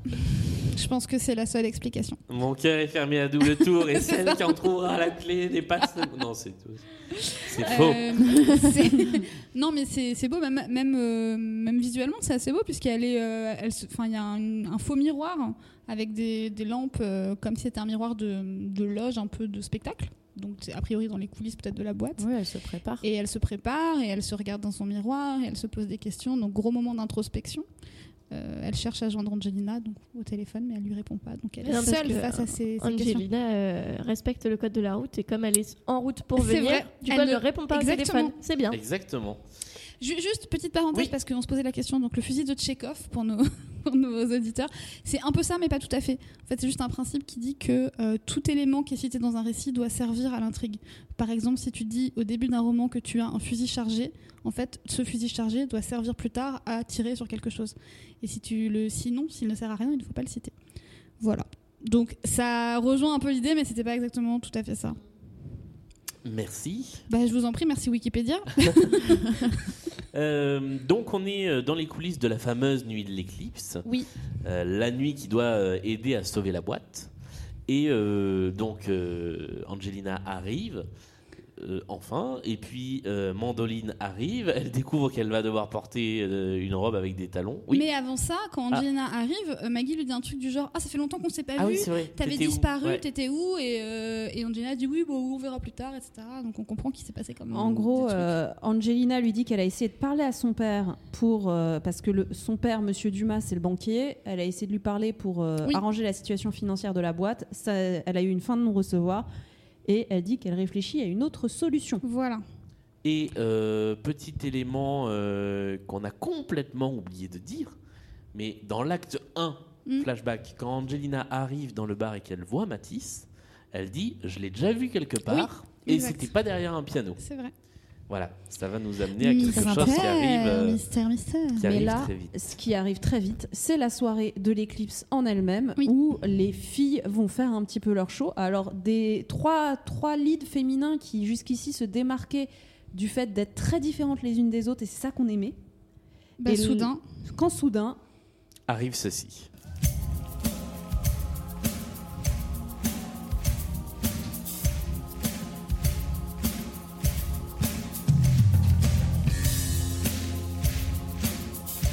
Donc là, on kiffe parce que on aime bien la chanson.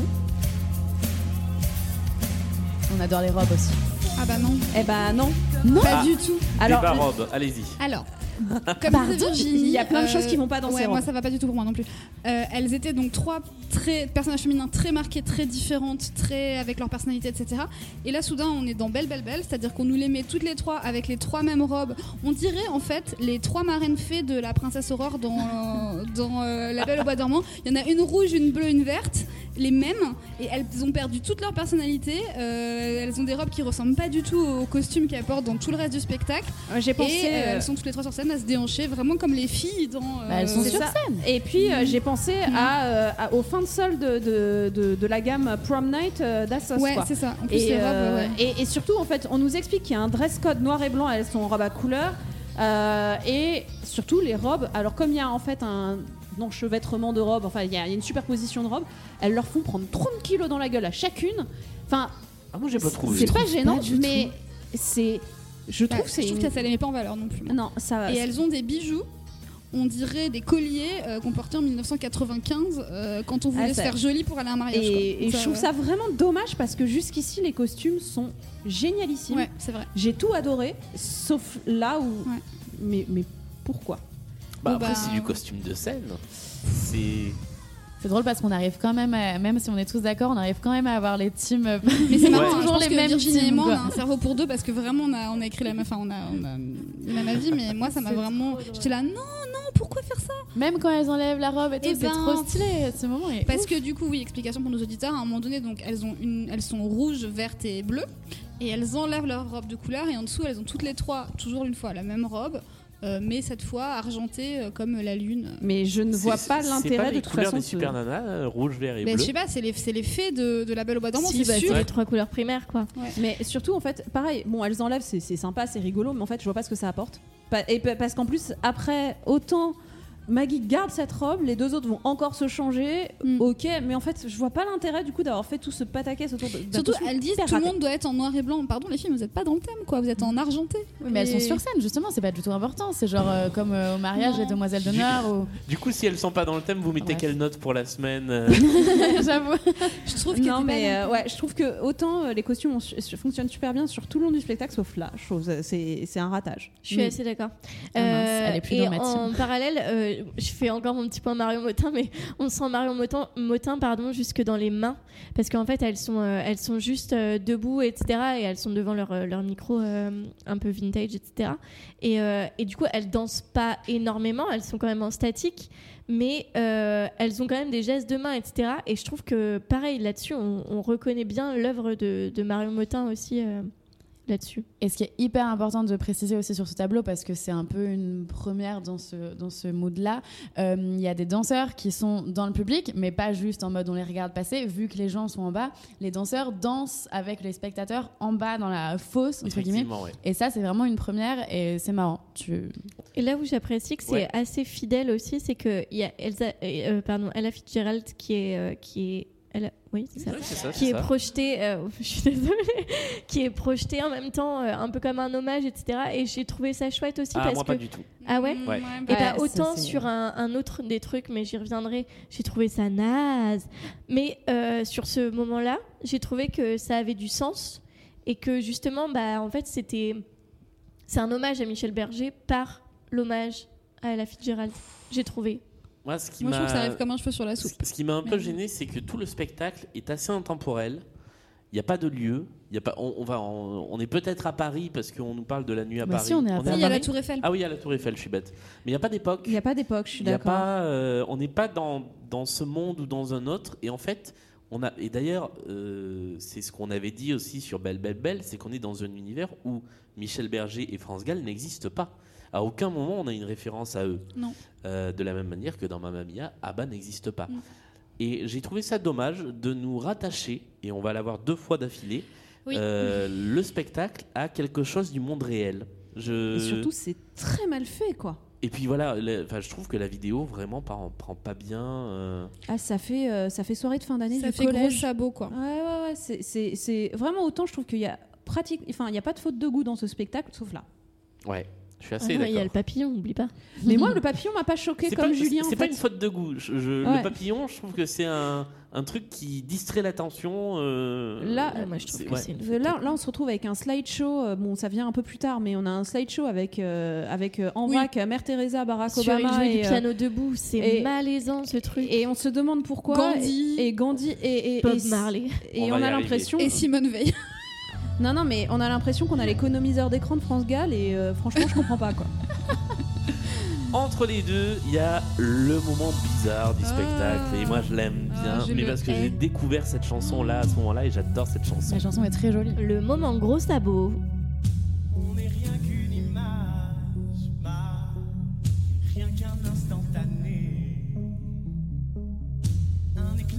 Les lumières sont beaucoup plus tamisées, c'est très bleu. C'est moi, j'aime bien. On a toujours un, un PowerPoint euh, des photos de Man Ray derrière. hein. Ouais, en plus, c'est Ouais. vraiment pas bien fait. Là, pour le coup, je trouve qu'il y a vraiment une projection, de goût. Au sens où il y a cette espèce de ligne qui dessine et ensuite il y a un flash. Et... Moi j'adore ce petit sketching euh, projeté en noir et blanc là. Ah ouais? Ouais, j'ai trouvé il ça me gêne pas. intéressant. Il me gêne Bon, c'est ça n'a- plutôt. ça n'a euh, pas trop de sens, non. mais j'ai pas trouvé ça dégueulasse. Non, mais c'est plutôt le côté ouais, projo des photos. Enfin, on- comme disait Virginie, on dirait un exposé de troisième. quoi. Man Ray était un photographe. Il est né. Voici ses photos. Enfin, tu vois. J'ai jamais vu ça. J'ai jamais regardé cet écran derrière. Ah ouais? Bah, il y a des photos de Man Ray. T'as rien loupé. Non, mais par contre, c'est enfin, c'est beaucoup plus calme et je trouve que ça relance d'autant mieux euh, sur euh, la chanson suivante qui la remet un petit peu d'ambiance dans la salle. Un peu beaucoup vu les Et là, Mandoline s'est changée pour mettre un costume brillant. J'ai pas compris pourquoi. Parce qu'elle déteste les robes, Mandoline. Bah ouais, mais sauf que. Bah, Non, mais de toute façon, les changements de costume de ce passage-là, ça ne va pas. Même si ça lui va très bien, ce costume. Oui, c'est clair. il est fort bien. En plus, c'est le moment où elle fait de la guitare électrique à la fin là. Oui. C'est vrai. J'adore. Là, on dirait vraiment France Gall qui chante. C'est clair. Elle a vraiment un truc, ouais. Et bon, c'est la grosse ambiance dans la boîte, quoi. Bah ouais, c'est Ouais. la teuf là. Ouais. Mais c'est vrai qu'il n'y a pas grand chose à en dire de ces chansons parce que comme c'est du prétexte à mettre des chansons qui marchent bien, Oui. mais moi ça me gêne pas du tout d'avoir un Bah passage là, comme on- ça. ouais, Ça j'aime pas trop ce passage, mais- mais Non, on se fait plaisir quand même là, mais Ouais. bon, euh, ouais. Et c'est vrai qu'il n'y a pas beaucoup de choses à dire en plus en termes ça d'analyse. nous sort beaucoup de l'histoire quand même. Moi, ça me dérange un peu. Mais bon, euh, je- je comprends le côté euh, euh, kiff pur, euh, ambiance, etc. Euh, on fait une parenthèse dans le spectacle pour que, le- pour que les gens s'amusent et que ce soit euh, léger, etc. Je, je comprends très bien. M- moi, je suis très attachée à ce qu'on me raconte une histoire dans un spectacle. hein, vous le savez, je suis relou avec ça. Et là, euh, bah, je suis plus dans l'histoire trop. Alors ça tombe bien parce que l'histoire va revenir un petit peu Oui. euh, comme un point dans la gueule. Et c'est bien dit. Effectivement, il y, a- la- il y a toute une partie de l'histoire qui va se dénouer à ce moment-là, puisque on comprend à peu près la relation qui lie euh, Angelina Matisse à Matisse. J'ai- un problème avec les noms des personnages, j'ai toujours envie de donner le nom des comédiens. Et oui. Mais il y a un peu la, la petite leçon de paternité avant que moi j'ai trouvé hyper touchante entre Tennessee et le père de Maggie. Ah oui, c'est vrai. Qui, est, qui est hyper intéressante et où il lui dit euh, en fait il a bien capté que, que Tennessee qui fait sa, sa fille et du coup il est là mais vas-y euh, déclare-lui ta Quand flamme est-ce que tu vas euh, bouger ton cul un peu voilà exactement ça fait des années que tu la regardes euh, enfin Il dit j'espère qu'un jour elle se rendra compte, euh, genre qu'on comprend qu'il a très envie que Tennessee et sa fille soient ensemble. et j'ai trouvé ce moment mignon. très touchant Oui, voilà c'est très émouvant. Et il se blesse et c'est rigolo. Ah oui, c'est vrai. Avec un verre en sucre. Le... le... Donc on arrive sur ce- cette confrontation de Matisse euh, et d'Angelina qui n'avait pas eu lieu jusqu'à présent. On comprend qu'en fait ils se connaissent d'avant Oui. et que euh, Matisse est euh, le, le- le frère d'un mec de la bande du mec d'Angelina. Dit comme ça, ça, c'est hein. très compliqué. Moi, j'avais compris, compris Mais que c'était le frère du mec d'Angelina, non? Ah bon? Ah, c'est peut-être moi qui ai mal Non, non, Ah, c'est ça, non. c'est ça, c'est ce que Julien a dit. non non Ah, ok, d'accord. Ouais. En fait, ils étaient dans le même gang. Ah, d'accord, Voilà. pardon. Ils ont gravité dans, dans la même Et bande. le frère de Mathias est en prison, etc. Voilà. Et le frère d'Angelina. Oui, euh, le c'est vrai, mec bah oui, forcément, d'Angelina est frère est en recherché par prison. les Je suis con, moi, Voilà. Euh, et donc, euh, il se trouve qu'Angelina prépare un coup. C'est le moment de broquer une banque. Bah, comme elle propose à Mathis de, de la rejoindre et que Mathis n'a vraiment pas envie d'entendre parler de ça, Non, lui, il a tourné la page. voilà, elle trouve l'argument qui fait mouche. Elle lui dit ça va sauver le club exactement. C'est la seule solution. Elle lui apprend que le club est en grosse, grosse Mm. galère et que s'il trouve pas des fonds très rapidement, euh, il- La petite Maggie, la, la euh, petite Maggie, voilà. Il y a un truc que j'ai pas compris, c'est est-ce que le cas s'est organisé uniquement pour ça Moi, je ou est-ce que c'est un motif Enfin, j'ai- j'ai j'ai pas compris si elle fomentait tout le casse juste pour sauver le club. Ah, je pense pas. bah Ou moi si- j'ai l'impression ouais. que si en fait Ah ouais? C'est pour sauver le club et, Oui, parce euh, que- et pour faire du mal à papa. On la C'est ça voit, aussi, mais on ouais. la voit qui réfléchit, euh, qui dit à un moment donné, euh, quand euh, il se rend compte qu'il n'y a plus d'argent et qu'il n'y a plus de solution, elle dit Ah, mais moi j'ai peut-être J'ai une peut-être idée. une- Ouais. Mais Donc- c'est c'est aussi médié par la colère qu'elle a contre son père. Exactement. Et, Oui, parce que euh, c'est la banque de son père, pardon. on Mais n'a pas- donc, ouais. euh, donc voilà, exit Angelina et, euh, et Mathis à ce moment-là. Il y a une jolie Voilà. scène entre les deux où elle, elle montre un peu leur différence, où Maggie dit euh, euh, pourquoi t'es tout le temps pressée, un truc dans le genre. Et euh, Angelina répond mais pourquoi rien n'est jamais pressé dans ta vie à toi? Il et y a ça la installe, euh, confrontation de ces deux les mots, personnalités mais très, voilà. très différentes et on arrive à euh, cette chanson et pour moi on arrive au climax du spectacle.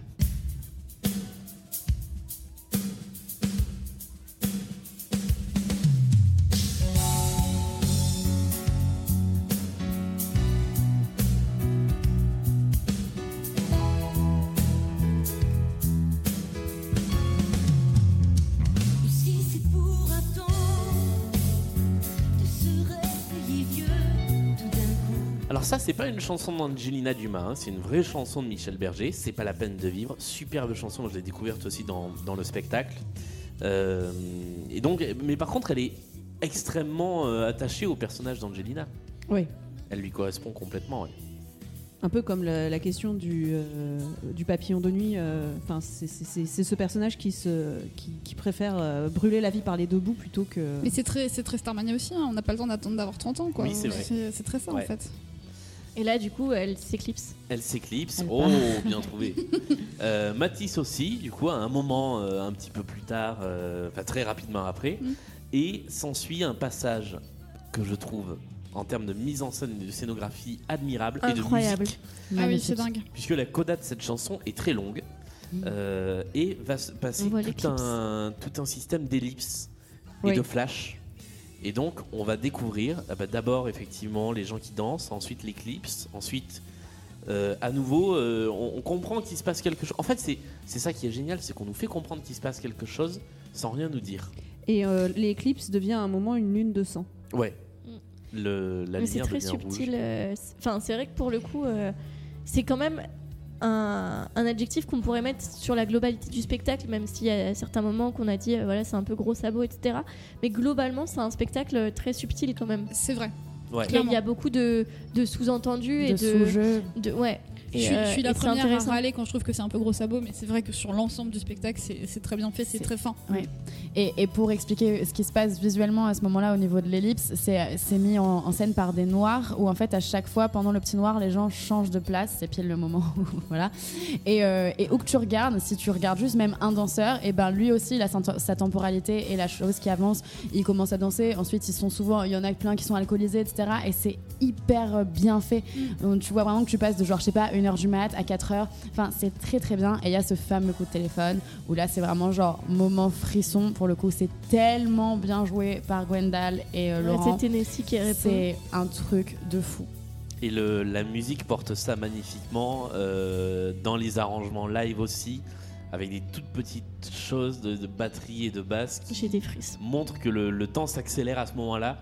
Et effectivement, on nous passe en 30 secondes à peu près toute la nuit parce qu'il est très tard. Oui. Et là, on arrive au moment où on apprend ce qui s'est passé. Et avec ça, si vous n'avez pas envie de regarder Résiste, Ah ouais. parce que là, en ce moment, on est tellement en mode waouh, tous là, Rien en en ça. parlant. Pour l'anecdote, j'ai euh, j'ai acheté donc Résiste en DVD, mais je l'ai aussi acheté en VOD sur iTunes. Et euh, en fait, euh, d'ailleurs, je l'ai acheté en VOD avant le DVD parce que je voulais revoir ce moment. Et bah, c'est le seul moment que je regarde en boucle euh, de, de ce spectacle parce que je le trouve ouais. absolument Ouais, génial. Et merci Ladislas pour ça, du coup. Ouais. Euh, on apprend donc qu'Angelina a... Est morte. euh, Tu est peux y aller. Voilà. Ouais, Angelina, c'est pas pendant- sur la par banque. quatre Pendant chemins. le casse de la banque. On ne dit pas qu'elle est morte, hein. on Non. nous dit qu'elle était dans la banque, Qu'elle était sur les lieux. sur les lieux, et que les flics ont tiré partout. Ouais, et c'est a pas de impossible de survivants. retrouver. Voilà, il n'y a, pas- a de survivants. Voilà. Euh, c'est c'est le père qui dit ça à Maggie. Voilà. Et on arrive bah, sur le. Putain, et là, mais j'ai trouvé tellement juste Mais oui. le, la réaction de Maggie, euh, qui est un peu d'abord dans le. What Enfin, vraiment dans, dans le. Juste le souffle comme ça, vraiment l'inspiration et euh, waouh, qu'est-ce qui se passe, etc. Et ensuite, les, les, enfin, les pleurs, non, même pas. Enfin, la. Elle se jette la- dans les bras de ouais, son elle père. se jette Ouais. dans les bras de son père, etc. Et purée, ça fait du bien en fait d'avoir euh, une comédie musicale où en fait il n'y a pas une mort et où on nous fait euh, Oh mon Dieu, il est mort et, euh, et voilà, ça fait, enfin, ça fait du bien d'avoir un truc un peu subtil, juste. justement. C'est très juste. C'est Et- très juste. Et c'est pour ça que moi, j'ai- j'aimais moins, du coup, parce que je trouvais justement ce moment silencieux tellement beau. Je trouve que l'arrivée de la chanson est un peu violente. Je sais pas ce que vous en avez Ouais, pensé. cette chanson m'a bouleversée. Donc je. Ouais. Ouais, j'aime beaucoup cette chanson. Elle m'a remué les tripes, mais d'une force. Totalement, mais en fait, c'est vraiment l'arrivée où, genre, t'es dans le silence pur et là, t'as un au revoir, Angelina, qui est magnifique, Ouais. mais ça fait quand même un peu oh non, il est mort, comme vient de dire Amélie, je trouve. Bah, je trouve que c'est bien amené parce que la- ça commence par la voix du père qu'on va entendre tout de suite. Au revoir, Angelina. Et ça arrive, euh, ça arrive par quelque chose d'assez doux. Euh, et donc je trouve que c'est juste le piano et la voix. Je trouve que ça marche bien. Et là, pour le coup, on retrouve l'histoire d'Angelina Dumas telle qu'elle était faite à l'origine. Et c'est pareil, entendre cette chanson jouer sur scène et arrangée comme ça, j'ai à nouveau Mm. des frissons. Mm. Et cette Moi, chanson pleuré, est hein. superbe. Ouais, Oui, euh, oui. Je crois moi aussi. Oui, carrément, bien sûr. Pas, pas- pas sur la capta, mais. euh, Ah bah, Bah, moi aussi, hein. Moi aussi. Ah ouais Euh, tout à l'heure, j'ai regardé du coup pour mettre dedans et en vrai, j'ai Mm. fait putain, bah ça marche même euh, comme ça en vidéo quoi. Ouais. Donc voilà, c'est. Ce moment-là, Ouais. Tu avais tout pour toi, tu perds ta meilleure amie quoi. ton père était plus que riche. Mais tu disais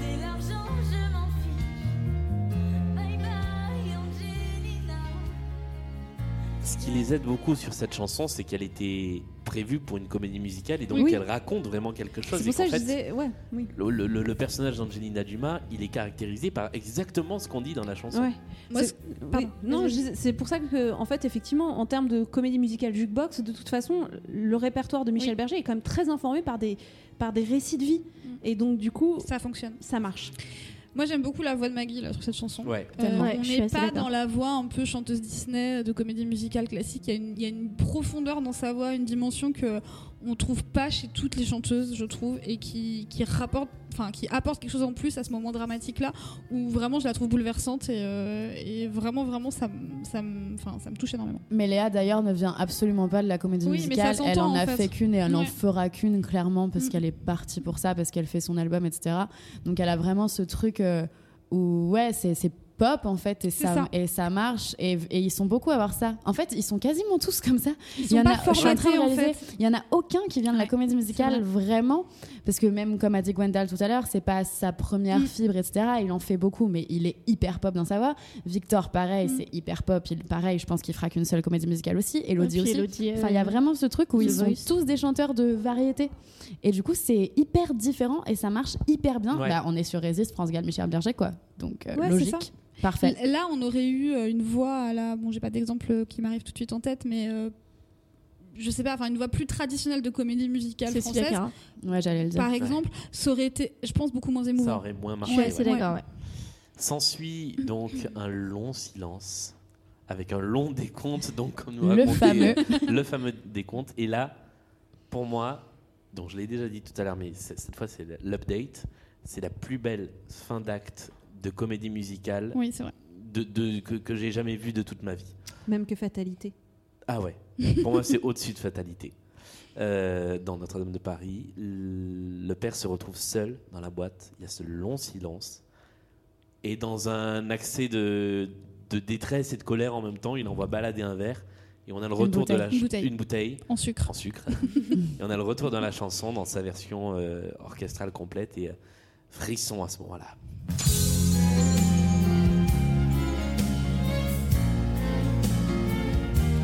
Ces violons là, ils sont incroyables.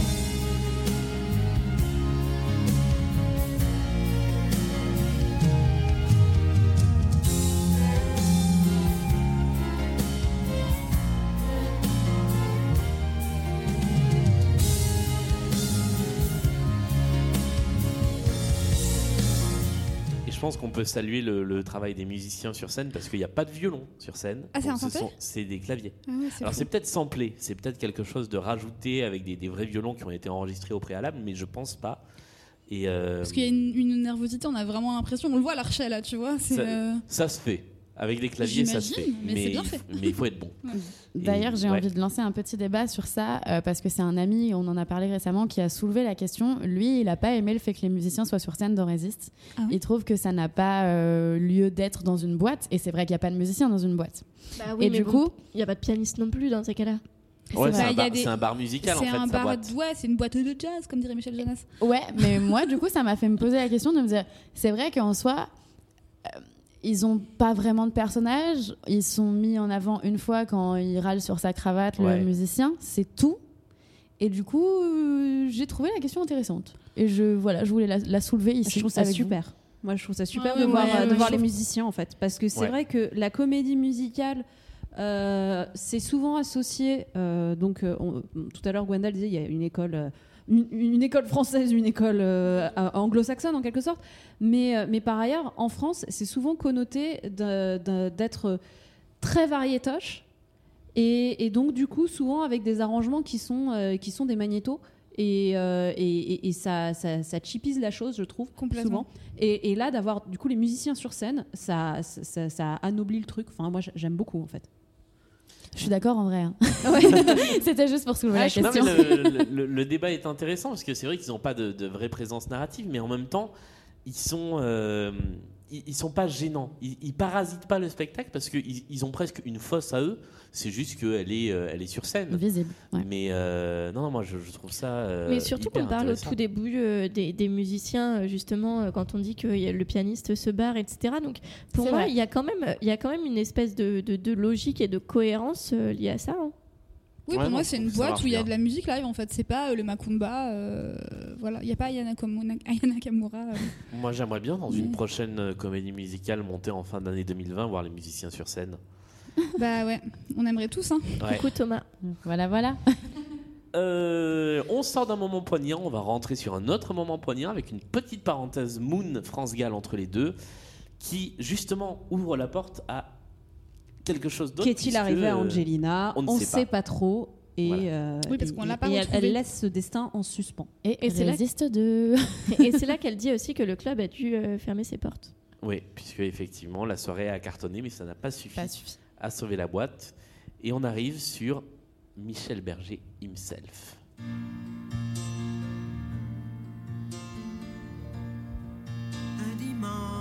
D'abord en diégétique d'ailleurs, parce que c'est le père qui, qui allume la radio. Ah oui, c'est vrai. Et donc d'abord en digétique et ensuite c'est en extra digétique parce que du coup, euh, enfin digétique, extra digétique, c'est si c'est sur scène ou si c'est euh, en rajouté entre guillemets.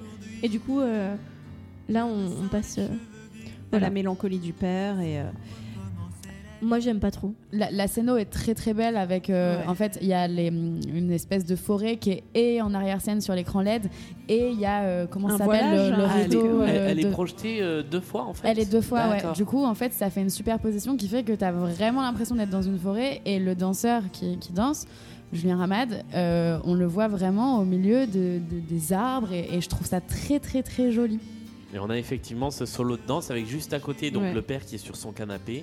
Qui dort en fait Qui. Bah, ouais, ouais, en fait, ouais. Justement, ça ouvre la possibilité que ce soit peut-être un rêve qu'il fait, etc. Et moi, je trouve ça très, très joli. C'est beau et puis en plus en fait on, on entend le public qui est content d'entendre cette chanson. Je trouve qu'en fait il y a un truc chouette, c'est que c'est une chanson inédite de Michel Berger. Donc il y a un petit côté peut-être on veut cachetonner pour sortir un inédit de Michel Berger. Il y a peut-être un côté comme ça, mais en même temps on peut le voir aussi comme une forme de générosité aussi de vouloir euh, dire on vous fait un spectacle d'après le répertoire de Michel Berger, on va vous montrer une chanson que vous aviez jamais entendue de lui. Rien qu'à vous, public, en fait. Chanson cadeau, quoi. Et puis c'est quand même hyper émouvant d'entendre la voix de Michel Berger. Ouais. c'est ça. euh, à ce moment-là, Parce- au milieu du spectacle, etc., sur scène. Enfin, c'est moi, Ouais. c'est- bon, je suis une grande fan, hein, donc euh, voilà, mais ça m'a vraiment, vraiment touchée. Parce qu'effectivement, jusqu'ici, on entend ces chansons chantées par d'autres, très bien d'ailleurs. Mais forcément, on convo- ça convoque dans nos têtes la voix de Michel Berger. On se dit, ah ouais, c'est vrai. Et donc, quand on entend sa voix, je pense que c'est aussi ça le- les applaudissements du public. Exactement. C'est euh, un peu un exutoire de oh putain, ça fait plaisir, merci Mais oui. quoi. Et Moi, je- je trouve que c'est un-. Ah ouais? Je trouve que Je, c'est un je trouve plus que image. narrativement, ça n'apporte rien. Euh, et du coup, enfin pour moi, ça fait vraiment euh, le petit caprice de France Gall qui voulait euh, absolument mettre cette chanson. Parce que vraiment, je vois pas du tout ce qu'elle apporte.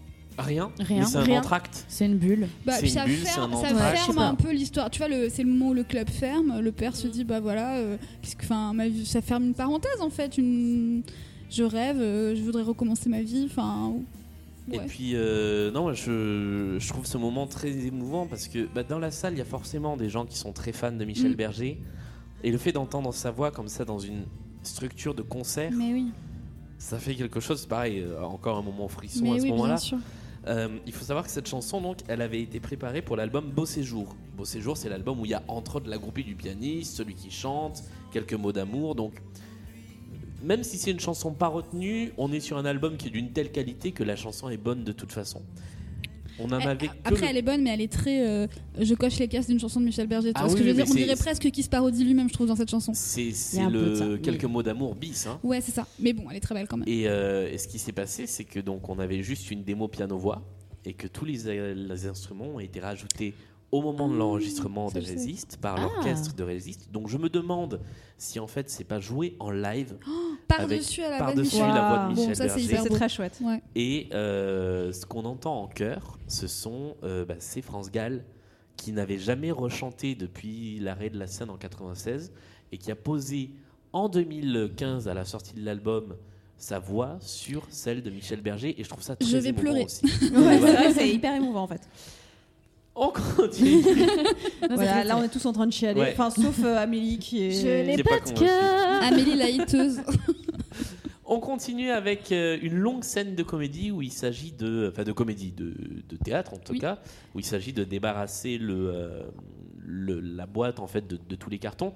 Une scène qui, je trouve justement, elle a cet équilibre entre le rire et l'émotion qui est, qui est vraiment très bien parce qu'elle est un peu longue et, euh, et ça marche bien. On la voit pas passer. hein. Ouais. C'est la scène un peu marivaudage. Maggie assume enfin le fait qu'elle était amoureuse de Mathis qui a disparu comme ça. Euh, et euh, son père lui dit Mais il faut que tu trouves un moyen de lui dire. bah oui. Euh, Qu'est-ce que tu Eh, fais mais si jamais il revient mais tu, tu, Non, non, tu vous sautes, un truc tu très, sautes très un important. moment hyper important. Excusez-moi, mais on en a parlé dans l'interview. Ça devait être euh, à la base depuis le début, mais finalement Ah, c'était un je enjeu capital. C'est la meilleure scène. Mais du coup, c'est Tennessee et Mandoline qui se roulent un patin dans le bureau. Qui se chope. C'est- Non, c'est et c'est magnifiquement. Ouais, amené. oui, Cette scène est magnifique de Tennessee qui au final en a vraiment marre et qui est en mode, c'est lui qui la rejette et elle qui commence à, à se rendre compte qu'en fait, bah, elle veut. Et il y a des très belles phrases euh, dans cette scène. Le dialogue est très, très, Le très, dialogue très, Le dialogue est super, et super Euh, et superbement interprété. Il paraît qu'on n'a qu'une seule grande histoire de- d'amour dans sa vie et que toutes les autres sont des anecdotes. Hein? Genre, trop joli. Bon, pardon, je peut-être. euh, c'est encore euh, Roméo et Juliette qui fait son apparition, désolé. Mais c'est trop, trop beau. Et quand elle dit euh, Ouais, bah, peut-être que j'avais besoin de ça pour me rendre compte de ce que je voulais vraiment. Ah, bah, c'est maintenant que tu sais ce que tu veux. C'est génial On vient d'avoir une imitation du bisou. par Pas la peine de euh, mettre le magnéto si tu l'avais, puisqu'on me faire. Exactement, et je ne l'avais pas. Non mais enfin cette scène est Ah ouais, est incroyable et en plus le public est en folie parce qu'on a attendu ça tout du long, ils finissent par se pécho et tout. Enfin voilà, grosse fan attitude sur cette D'ailleurs, scène. je pense, j'adore. que, je pense que ce baiser suscite beaucoup plus euh, de réactions que celui parce qu'il est beaucoup moins attendu. Et puis on a beaucoup plus de sympathie. enfin, attendu, si, Ces mais personnages-là me sont beaucoup plus sympathiques que les deux Mathis personnages principaux, qui sont sympathiques, mais il n'y a, pas cet affect. Non, mais parce qu'en fait, Euh, ils tombent. à- En fait, c'est toujours le même problème, c'est que Maggie et Mathis, ils tombent amoureux alors qu'ils se sont vus trois fois. Oui. Enfin, tu vois, il y a pas, ils ont pas partagé grand chose, Il y a etc. pas de background. Là, euh, c'est des personnages qui ont grandi ensemble, qui et puis c'est une vraie belle histoire d'amour, c'est-à-dire qu'ils ne se veulent que du bien. Il y a rien, enfin, ri- tout est beau dans cette histoire. Il y a rien acheté, euh, il y a pas de, de manipulation, il y a rien de voilà. Donc on les aime, on a envie qu'ils s'aiment, c'est cool, on est content pour eux. Grave. Et on en revient au retour de Matisse, puisque qu'est-ce que tu fais si Matisse revient? Ah bah tiens, Matisse Bah, revient. justement, il est là. J'adore ce moment aussi. Mathis est revenu? C'est qui Mathis?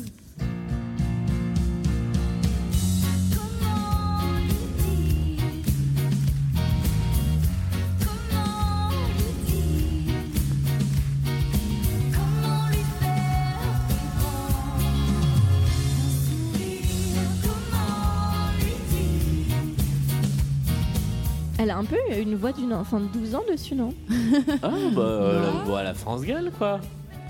Et en fait, là, tout l'enjeu, c'est que avant donc cette chanson, elle parle à son père en lui disant mais oui, et dit mais euh, dis-lui et tout. Elle fait mais oui, mais j'ai pas eu le temps. Et là, il arrive derrière, donc c'est assez rigolo. Et il dit et s'il était là, euh, tu lui dirais? Mais oui, oui, oui. Et elle part et elle tombe sur lui. Et du coup, elle flippe et c'est là qu'elle va chanter ça. Et du coup, tout ce moment-là est très mignon. Donc, on a quand même une un petit love pour Maggie et Mathis à ce Oui. moment-là, je trouve.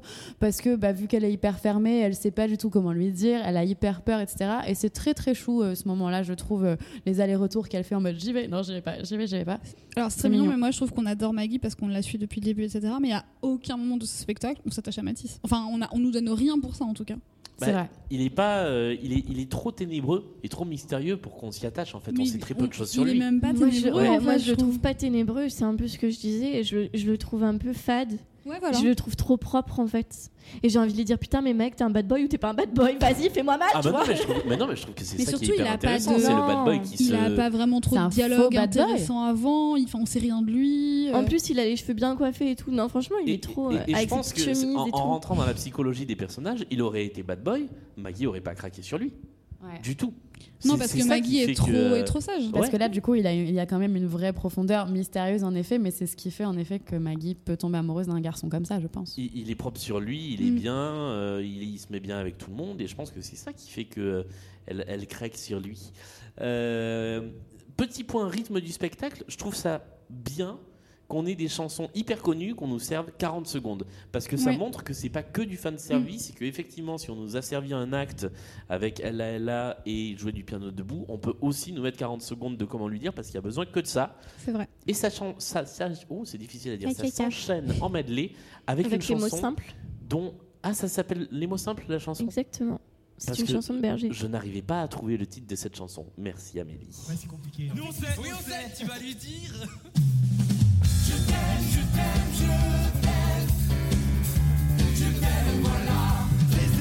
idée ça.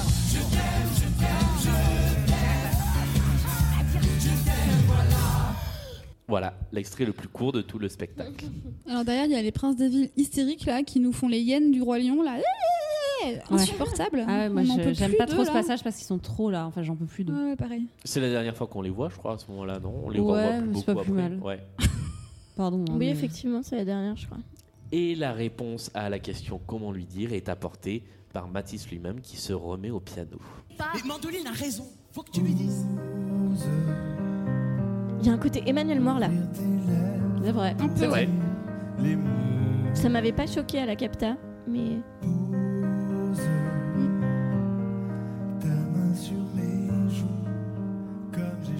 jolie comparaison. Oui, clairement. J'ai déjà compris ce qu'il y a dans tes yeux. Mais ose. Et là, ça fait tilt. Et effectivement, la réponse à Ose Mais d'abord, Eh bien- elle avance et se ravise. hein. Encore Ah une oui, fois, il y a vrai. encore un. Il y a encore un recul. Eh ouais. non Elle veut, mais elle veut pas. Et elle finit par se déclarer.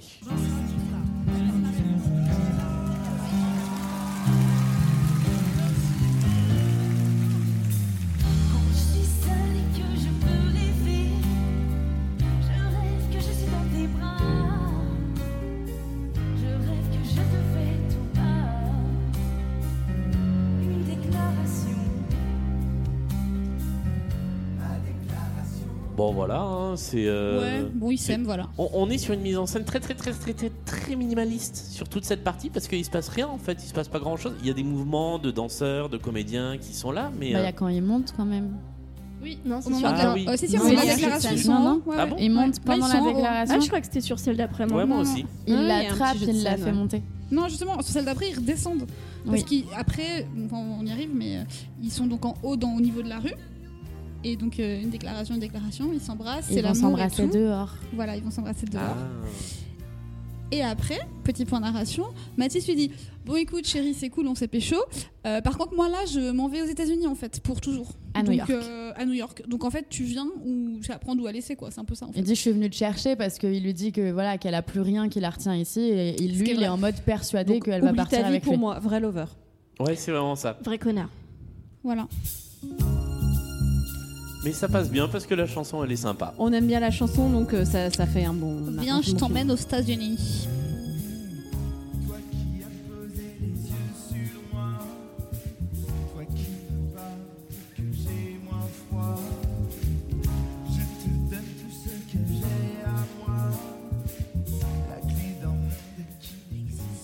Alors, il lui donne tout ce qui est à lui, mais en fait, surtout, il lui demande à elle de tout lâcher. Donc, Oui.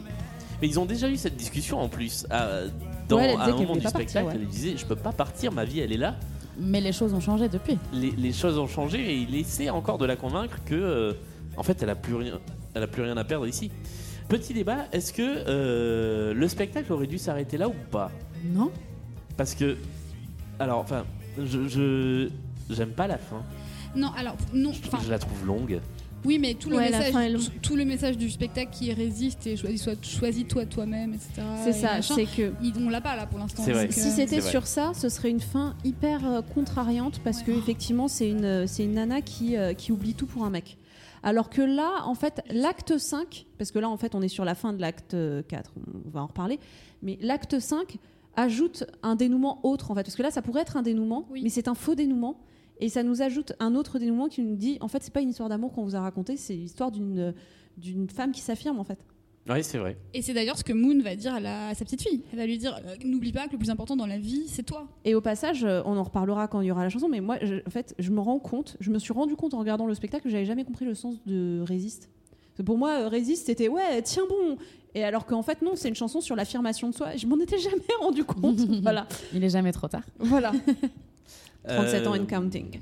Puisque on découvre donc, en fait, euh, Mathis est aussi venu pour avouer ce qui s'est passé, qu'il était là le soir du casse. Mais il l'avoue pas vraiment, Ouais, en fait, il se fait fait, prendre de court. Ouais, c'est le ah père qui dit Ah, mais ce que tu n'as pas dit, c'est que tu es recherché par les flics. le Et là, il père fait dit- Maggie, viens, j'ai un truc à te dire. Ouais, voilà. Mais il lui dit déjà avant, il lui dit j'ai quelque chose à te dire, et il n'a pas le temps de lui dire. Parce Ah, qu'il y a la déclaration, etc. Et moi, je pense qu'il arrive avec l'intention de lui dire. Oui, totalement. Ouais. Il arrive, Ouais, la toi, tu première penses que chose. c'est un good guy. Ah, parce que moi j'avais compris qu'il venait pour lui dire euh, Viens Je me à avec moi. ouais. Ouais, c'est ça. moi, Ah, c'est- moi, c'est ce que j'avais compris aussi. C'est Ah pour ça ouais que pour moi, c'est pas un vrai bad guy parce que euh, il a l'intention. Enfin, dans ma tête, Ah. il avait l'intention de lui dire la vérité et qu'en fait, c'est un malentendu parce que euh, tout le monde le, le- le fustige à ce moment-là alors qu'il essaie de s'expliquer et que s'il avait expliqué lui dans un premier temps ce qui s'est passé, sa version des faits, euh, peut-être que euh, effectivement, ça aurait euh, changé les choses et changé le la fin la fin du spectacle. Bon, donc il se fait mettre dehors en gros. Mais qu'est-ce que tu racontes? Parce que la- le père l'a appris parce que la police a appelé. Voilà, c'est ça, la police a appelle. appelé et à la recherche de Matisse parce que. Le- le- Enfin, ce qu'on apprend, c'est que, enfin, ce qu'on sait, mais ce que le père apprend et donc il dit à Maggie, c'est qu'il était présent au moment du casse euh, où, où Angelina est morte et que donc il est recherché par la police pour ça. Et donc, Maggie tombe dans un moment d'introspection à la suite de cette Parce révélation. qu'elle l'a viré. Elle le vire, elle lui dit, je veux plus te voir. Voilà. Parce que tous ses amis sont partis. Pardon, mais je trouve ce moment déménagé. chiant. Oui, moi aussi. Ah mince. Ah non. Pour une fois que je suis team Julien.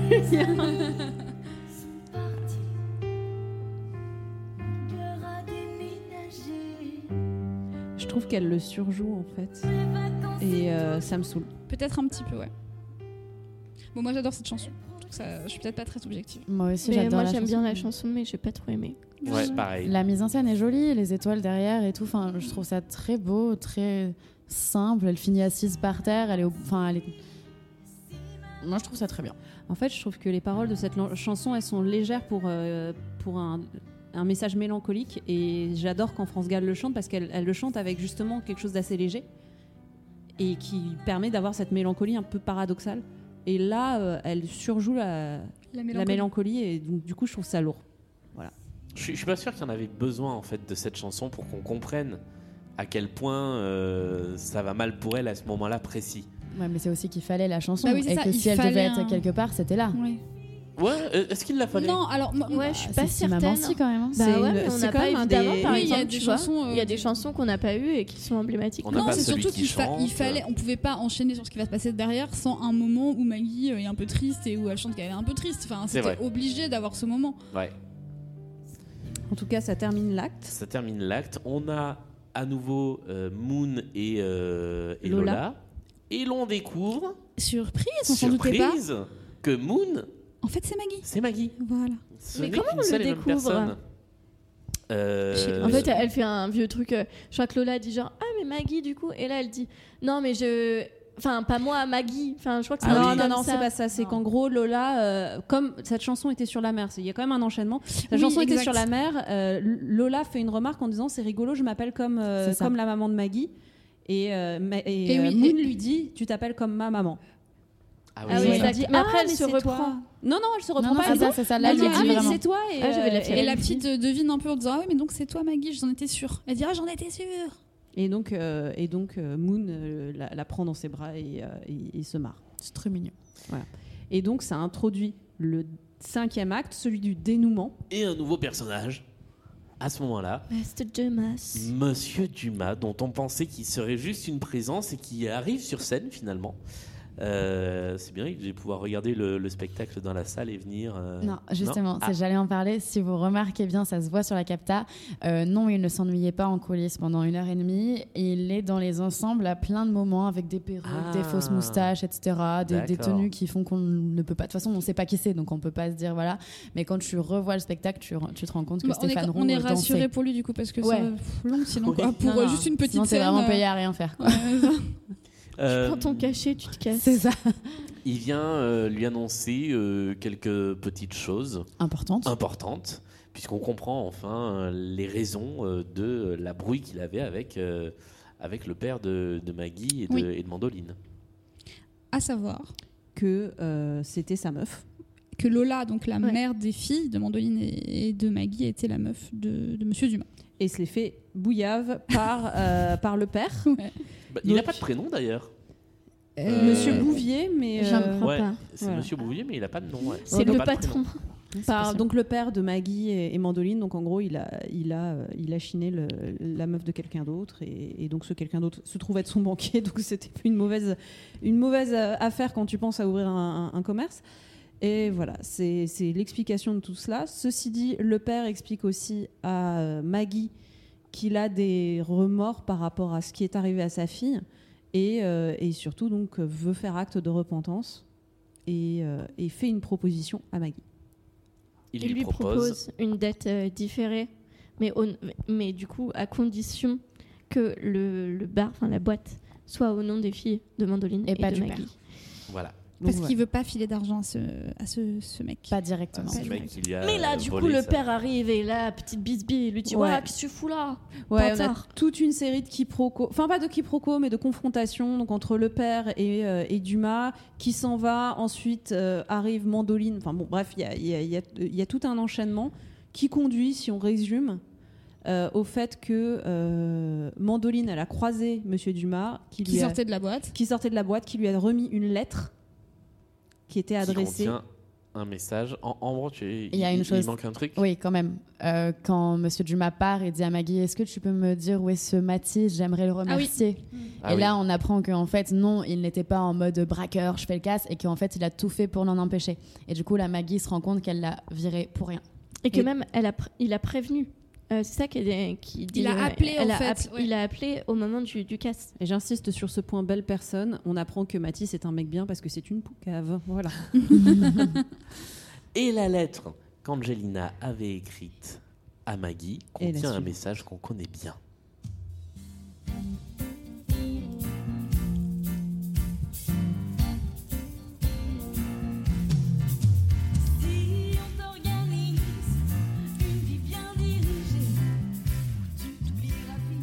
Bon, vous l'avez reconnu, c'est Résiste. Bah, Ouais. c'est ça. J'aime bien que ce soit euh, que, que même si euh, le personnage d'An- d'Angelina a quitté euh, la, la- la pièce, j'aime bien que ce soit elle qui porte le message. Oui.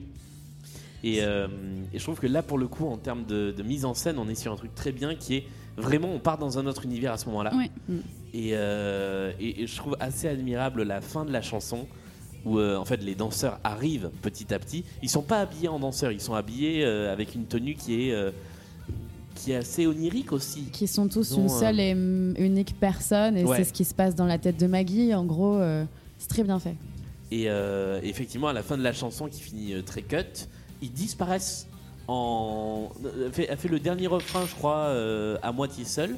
Mais très rapidement, il n'y a plus personne sur scène. Et surtout, et elle, fait cette danse très, très, très importante euh, où en fait, c'est même pas de la danse, c'est c'est- c'est de la rage, c'est tout qui sort Mm. et ça sort par le corps. Et là, encore une fois, merci Marion Motin euh, parce que je ne pense pas que Léa soit danseuse et, euh, et c'était surtout de l'interprétation plus que de la danse, de juste dire en fait, là, bah, Maggie lâche tout, donc toi, dans ton jeu, tu lâches tout et ce moment était incroyable, je trouve. C'est très très fort, ouais. Elle, doit sortir de- elle devait sortir de scène très fatiguée, hein, je pense. Parce Bah, qu'elle surtout donne- qu'elle enchaîne, Oui, en plus, ouais. elle sort pas. Non, non, mais je voulais dire à la fin du spectacle, Ouais, parce ouais. que de façon Ah oui. générale, elle a une énergie assez dingue. Et sur cardio. la fin de spectacle, C'était très cardio pour eux. Ouais. Et donc, euh, on arrive effectivement sur euh, la résolution de, de toutes les intrigues, en fait, puisque euh, on a compris, ils ont compris que euh, euh, Matisse n'était pas le bad guy qui croyait depuis 5 minutes, donc ils l'ont renvoyé pour rien. Euh, donc, cette histoire-là, en fait, se résout sur. euh, Elle décide de le elle rejoindre. décide de le rejoindre. Euh, on apprend par la même occasion que le père va un peu lâcher l'affaire et qui décide de la céder non pas à ses filles, mais à Tennessee, Mm. qui va donc gérer le- l'endroit en tant que patron Avec Mandoline. avec Mandoline, puisque ils sont ensemble. Et l'histoire va, va- va se terminer comme ça. Il y, a- il y a un truc particulier, c'est que sur cette dernière ligne droite là de chansons très fortes, on a une petite parenthèse Mm. avec une dernière chanson très courte qui est celle-ci, fait, comme- fait comme thème. Moi aussi, j'ai envie d'écrire mon histoire. Celle que je raconterai à mes enfants et à mes petits-enfants. Écoute ce que ton cœur te dit. Et sache vivre ta folie. C'est une sorte de génie. oui. Ah bah Ouais. moi la mienne. Bon, Forcément. ouais. Moi, moi, je suis pas folle de la chanson, mais encore une fois, je... enfin, fait comme thème, en fait, c'est c'est ça Oui. le dénouement. C'est ça fait. que ça veut dire. Et c'est ça qui est chouette, c'est euh, parce que Le message est chouette, ouais. Effectivement, on, on nous fait comprendre. alors ça, ça- ça me fait un peu penser, euh, comme dans Sous le soleil, à chaque fois ils vont prendre, euh, ils vont prendre le, le bus pour aller à l'aéroport de Nice. Là, c'est euh, ah bah Mathis va au Havre prendre le bateau pour aller à New York. Donc effectivement, on est vraiment atemporel. c'est parce qu'il est recherché par la police. Oui, oui, je sais, mais bon, enfin, c'est- c'est c'est le petit argument pour, pour le- la mettre sur une route qui est un peu compliquée. Et, Oui. euh, et- en fait, c'est euh, c'est un peu une fausse piste de nous dire elle va retrouver Matisse, parce qu'effectivement, elle va le retrouver, mais en fait, le dénouement nous, induit autre chose, en fait, grâce à ce fait comme thème, et en- ensuite avec euh, La vidéo. La vidéo, la vidéo qui, se, qui se superpose avec, avec la scène. La vidéo de la route projetée et du rétroviseur. Ouais. Absolument dégueulasse. Ah, Non, alors Là, je- j'ai trouvé que ça passait mieux, en fait, Moi, parce que je- ça racontait quelque oh chose, là. en fait. Je suis assez d'accord sur. euh, je, je trouve que la vidéo, pour le coup, est bien sur le fond, mais qu'elle est moche. Oui, je la trouve, je la trouve, Ouais. euh, ce, côté un peu dessin animé. je- Moi, ça m'a BD. pas gêné. Ouais, ça fait un peu les effets paint euh, un peu nuls, mais par contre, au niveau, il y, y a un truc dans l'économie ra- narrative qui est bien. Et, euh, et moi, j'aime bien. Ah bah, il n'y a plus de décor à ce moment-là. Voilà. Et effectivement, on termine sur cette chanson qui est une chanson pas si connue que ça de France Gall. Et je trouve que le, le- le fait de terminer sur une chanson pas connue est assez euh, audacieux aussi. et elle est formidable cette chanson. Putain. Et le tableau est incroyable. Et voilà, et c'est ça, parce qu'en fait, ce tableau, c'est donc Maggie qui chante. Et à un moment, on a un fondu avec la. Enfin, pas un fondu, mais euh, on a une superposition avec euh, la vidéo où on voit euh, Moon, donc France Gall. Ça, c'est hyper beau. Qui regarde par sa fenêtre, on comprend qu'elle est à New York. Et donc, on comprend qu'en fait, euh, Maggie est devenue Moon, a fait sa vie, a fait sa. est allée à New York. Mais en fait, on, on nous montre plus Matisse Oui, à ce et ça, moment-là. c'est très bien, Et en on en fait. a rien à foutre de savoir qu'elle allait retrouver Matisse ou pas. En fait, elle a, elle a fait sa vie. Elle a choisi sa et vie, Elle est sortie de sa coquille. Et c'est ça, cette histoire. Et moi, j'adore cette fin, en fait. Je trouve ça vraiment Ouais, elle est super. vraiment super Et surtout sur cette chanson, quoi. Il y a des très jolis passages de chaque personnage aussi euh, qui, qui est hyper joli et hyper important. Et quand elle parle d'amour, il y a Mathis qui passe. Ensuite, elle parle des fantômes, même en plein jour, il y a Angelina. Oui, il y a Angelina. Ensuite, il y a le père. Ensuite, il y a Maggie, euh, Mandoline et Tennessee qui sont en mode avec un balai et tout, en train de dire euh, On est en train de refaire le club, regardez. et en fait, ça suffit. C'est juste genre dénouement de chaque histoire et de chaque Ouais. personnage. Et pas que de Maggie. Et pas Moi, que de ça Maggie, et pas que de Maggie par rapport à Matisse, quoi. Et ça, franchement, Ça, c'est super chouette. Et ça rejoint ce que disait France Gall dans la mini-interview qui introduit euh, le spectacle, où elle disait qu'en fait, il s'était posé la question euh, du titre du spectacle, en fait, parce que très, très vite, dans les versions de travail, euh, il voulait appeler ça Résiste parce que c'était un choix un peu évident. Et puis euh, il s'était dit bon, bon, on va l'appeler Résiste en working title et puis on verra plus tard, etc. Et qu'ils avaient, ils avaient fait d'autres propositions, qu'ils avaient cherché d'autres titres, etc. Mais qu'en fait ce titre-là s'était imposé comme une évidence parce qu'en fait le gros message du spectacle c'est vraiment ça, c'est choisis-toi, choisis ta vie, suis ton cœur, résiste à, à tout le reste Ouais. et, et vis pour toi. Et ça c'est vraiment un message C'est très super quoi. Empowering. Après tous les spectacles dont on a parlé avant où euh, les meufs font n'importe quoi pour des débiles, pour des mecs euh, qui s'en foutent d'elles et qui sont des gros cons, là le fait que la Pourquoi nana choisisse euh, elle et c'est ce que dit Moon d'ailleurs à sa petite fille. Elle lui dit le, quoi qu'il arrive dans la vie, le plus important c'est toi. Et ben Ouais, amen to that quoi. Amélie Ah, je- d'accord. Et on arrive bah, sur la fin de ce spectacle qui est, qui est long mais qui passe vite finalement. Oui. Ah, on on, on s'ennuie pas une demi-seconde. C'est vrai que quand j'ai vu euh, la durée de la vidéo, euh, ça fait presque deux heures et demie. Et euh, j'étais là, et merde. Et, euh, Comme et- nos podcasts. voilà, c'est un peu ça. Et, et on s'ennuie, mais vraiment pas du tout, quoi. Non, c'est pas vrai en plus parce que celui-là fait beaucoup plus. Oui. Et, Euh, et toujours euh, le point levé, je, je Ouais. tiens à dire Ouais. cette image finale euh, qui est pro Amel Bent, mais pas, pour le coup, ça va au-delà de ça. Et ce point levé est absolument magnifique. Ouais. Ces dernières secondes de spectacle. En revanche, moi je. Alors le seul truc, c'est que j'aime bien cette chanson, mais je trouve cette coda interminable.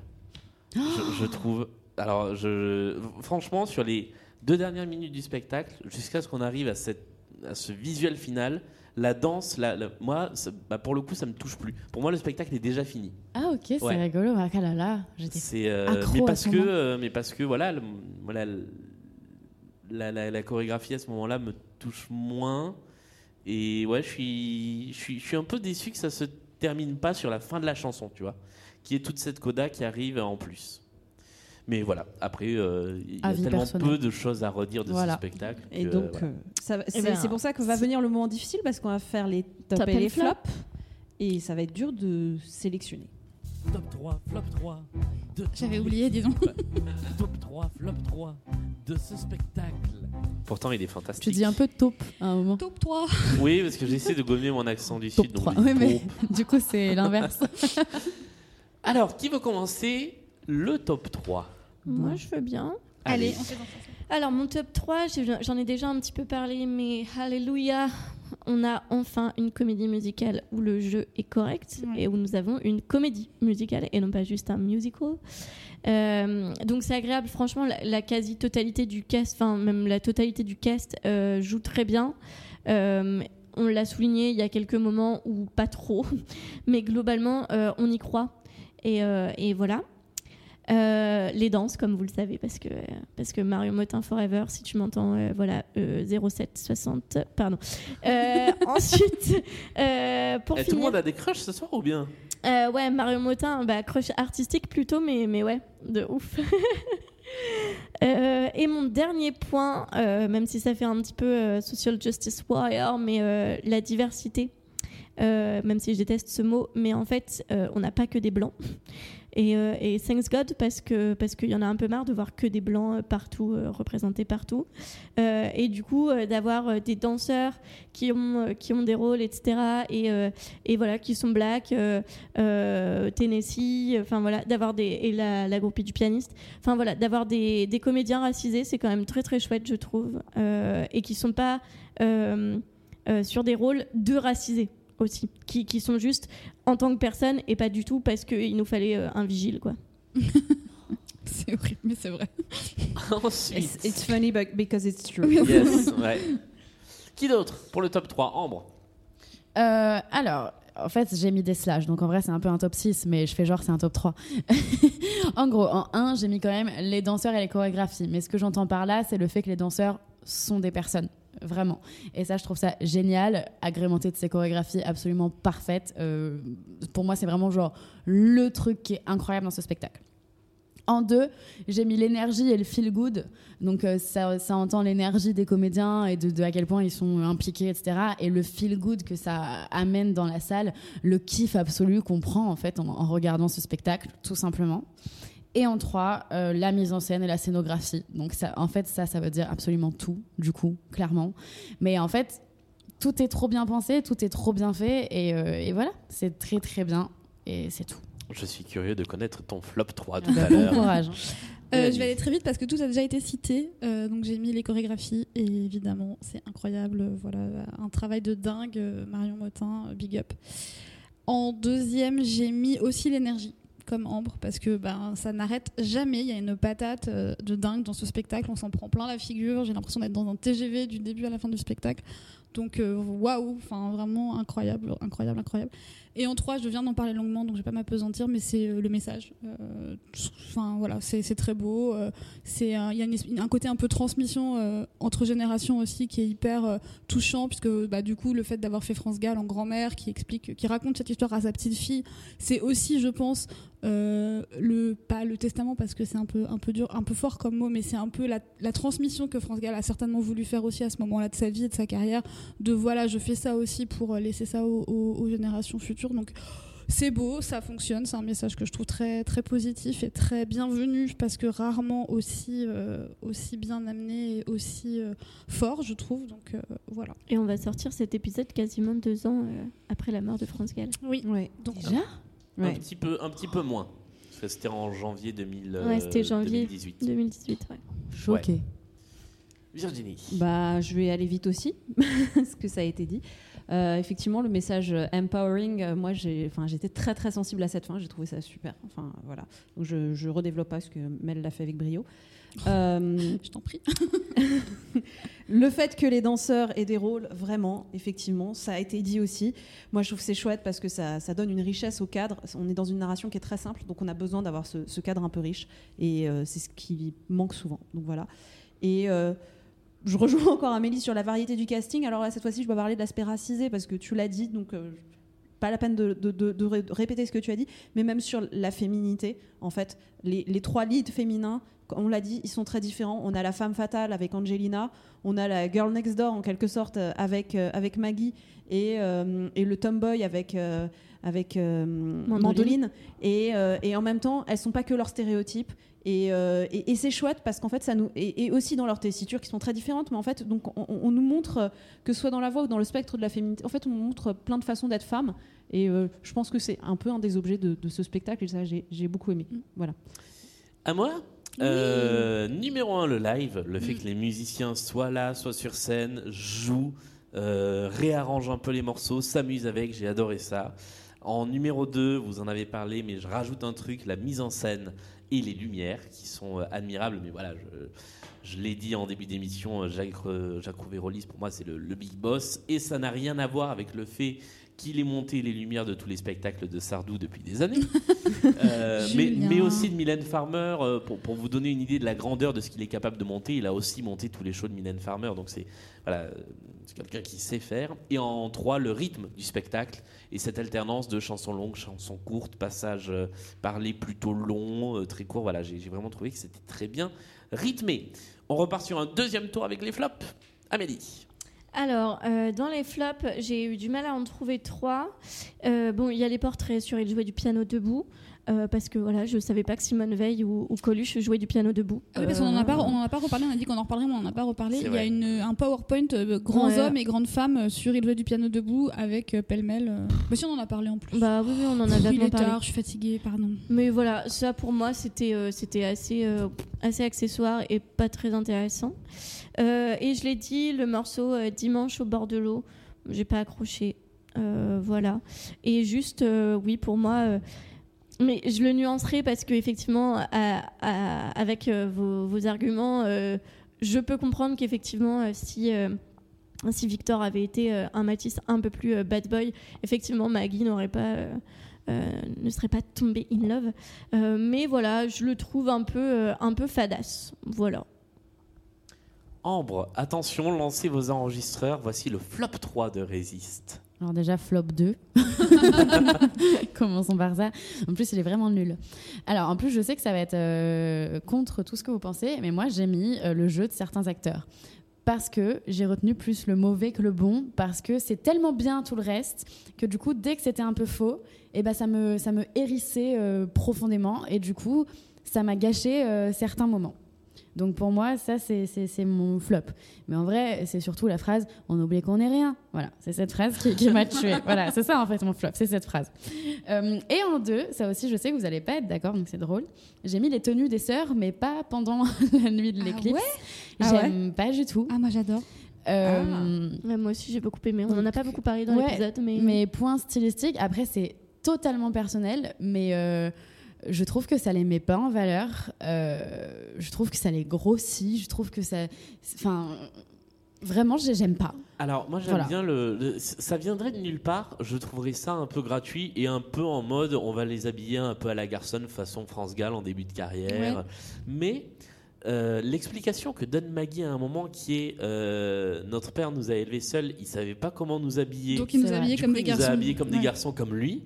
J'ai bien aimé moi ce, ce côté-là qui finalement rend le truc très cohérent. C'est France Gall qui le dit, ça.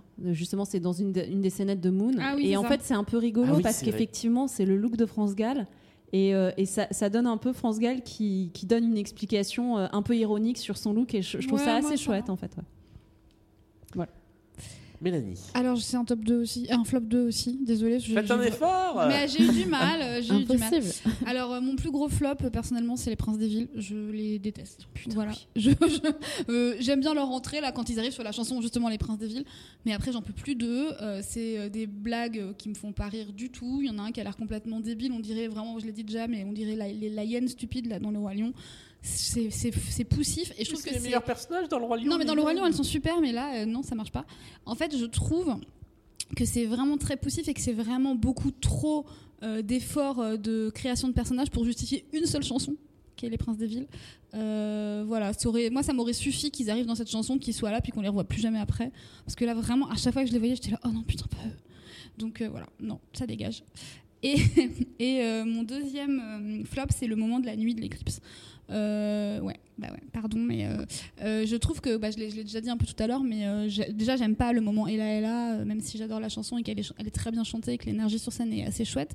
J'aime pas les costumes, j'aime pas la façon dont c'est présenté, j'aime pas le fait que ces trois nanas qui sont très différentes d'un seul coup deviennent trois petites choristes identiques. Enfin, ça, ça me plaît pas. Et au-delà de ça, je trouve que l'enchaînement des trois chansons, donc ça, Man Ray et euh, jouer du piano debout, en fait, est complètement décorrélé de la narration et de l'histoire. Moi, ça me sort du spectacle. Euh, je comprends qu'il l'ait fait pour créer un moment un peu une pastille, un peu fun dans le spectacle, etc. Mais moi, ça m'a, ça m'a vraiment sorti du truc et, euh, et j'avais hâte qu'on reprenne un peu de, de narration et un peu d'enjeu euh, scénaristique derrière. Et puis au-delà de ça, la chanson Man Ray, là, elle est vraiment amenée avec, c'est pas des gros sabots, mais c'est c'est des sabots de plomb. Le truc de ah oui alors toi le père tu fais des photos avec ton Polaroid depuis le début du coup on va chanter une chanson sur ton photographe préféré Man Ray. Non mais pitié quoi.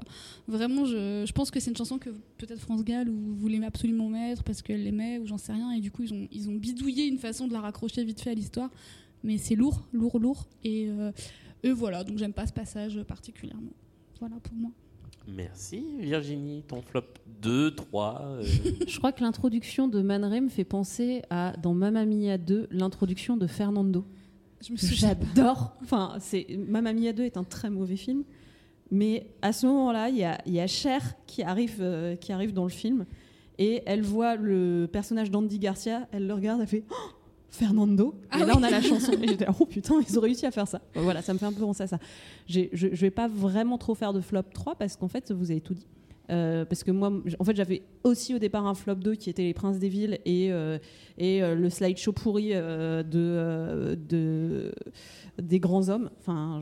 Mais en fait, déjà, ça résume un peu le- tout le bien qu'on a pensé de ce spectacle parce qu'en fait, tous nos tous nos flops, en fait, c'est des micro points de détail. Oui, en réalité, ce, ce slideshow, par exemple, Ambre, elle disait qu'elle l'avait même pas vu dans le spectacle parce que, en fait, quand t'es pris dans le truc, peut-être tu t'en rends même pas compte. Ouais, c'est ça. Euh, Il y en a d'autres qui ont trouvé. que- Enfin, voilà, c'est des points de détail. Bon, si j'en rajoute un, euh, allez, pour, euh, pour me donner une identité, euh, j'ai vraiment pas trop aimé l'interprétation de Si Maman Si. Voilà.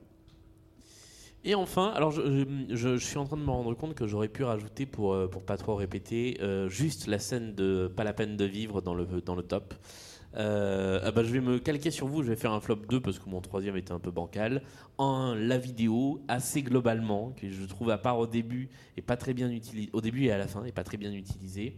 Et en deux, l'écriture de quelques répliques euh, qui, je trouve, sonnent un peu creux alors qu'elles sont bien jouées et que finalement les interprètes rattrapent bien euh, au jeu la façon dont le spectacle est parfois, dont les dialogues sont parfois écrits. C'est ça qui est fort. hein. Franchement, un, Ouais. un bon comédien, effectivement, il arrive à, à faire briller la merde, comme on dit. Mais c'est vrai que c'est là, là pour le coup, c'est c'est un peu ça, quoi.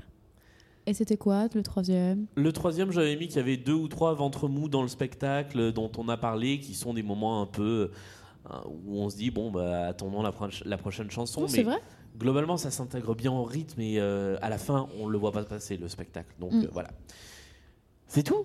Bah, c'est Bah, tout, je c'est crois. C'est déjà pas Non, mal. Ça fait déjà déjà pas 8h30, Julien, qu'on parle. Donc, On n'a euh, pas de. euh, si vous êtes arrivé jusque-là. euh, Ah ouais, qu'est-ce qu'on peut. Alors, euh, qu'est-ce qu'on va dire euh, Enfin, là, en même temps, là, c'est la fin, du coup, mais.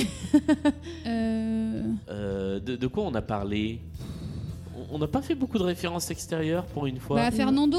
Ouais, Ouais. Fernando. Qu'est-ce que vous avez Exactement. pensé de l'introduction de Fernando dans Mamma Mia 2 On Euh, vous rappelle quand même que le- la captation est disponible euh, en Oui. VOD, euh, en DVD, euh, sur France Télé.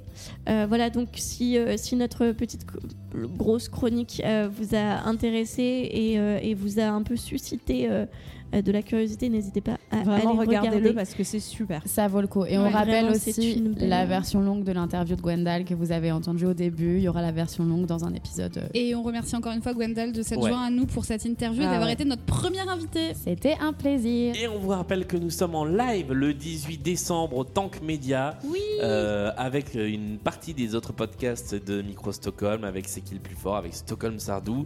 Ce sera évidemment une émission plus courte que d'habitude. Ah bon et pour de vrai, cette fois-ci. On sait pas comment on va faire, mais on va le faire. On va On se faire foutre faire. dehors par, euh, par le boss. Du coup, on ne sait pas encore de quoi on va parler, hein, parce qu'on n'a pas défini ce dont on allait pouvoir parler pendant 45 minutes. Euh, mais euh, voilà, Mais venez. prenez, prenez vos billets, Exactement. venez nous rejoindre et on se fera un plaisir de vous rencontrer euh, et de discuter comédie musicale avec vous. Et on chantera tous ensemble à la fin. Merci de nous avoir Merci, suivis. merci. Dites-nous ce que vous pensez de l'émission sur les réseaux sociaux, sur iTunes, partout. Partagez l'émission. Et on se retrouve le mois prochain. Salut Salut. Bisous. Salut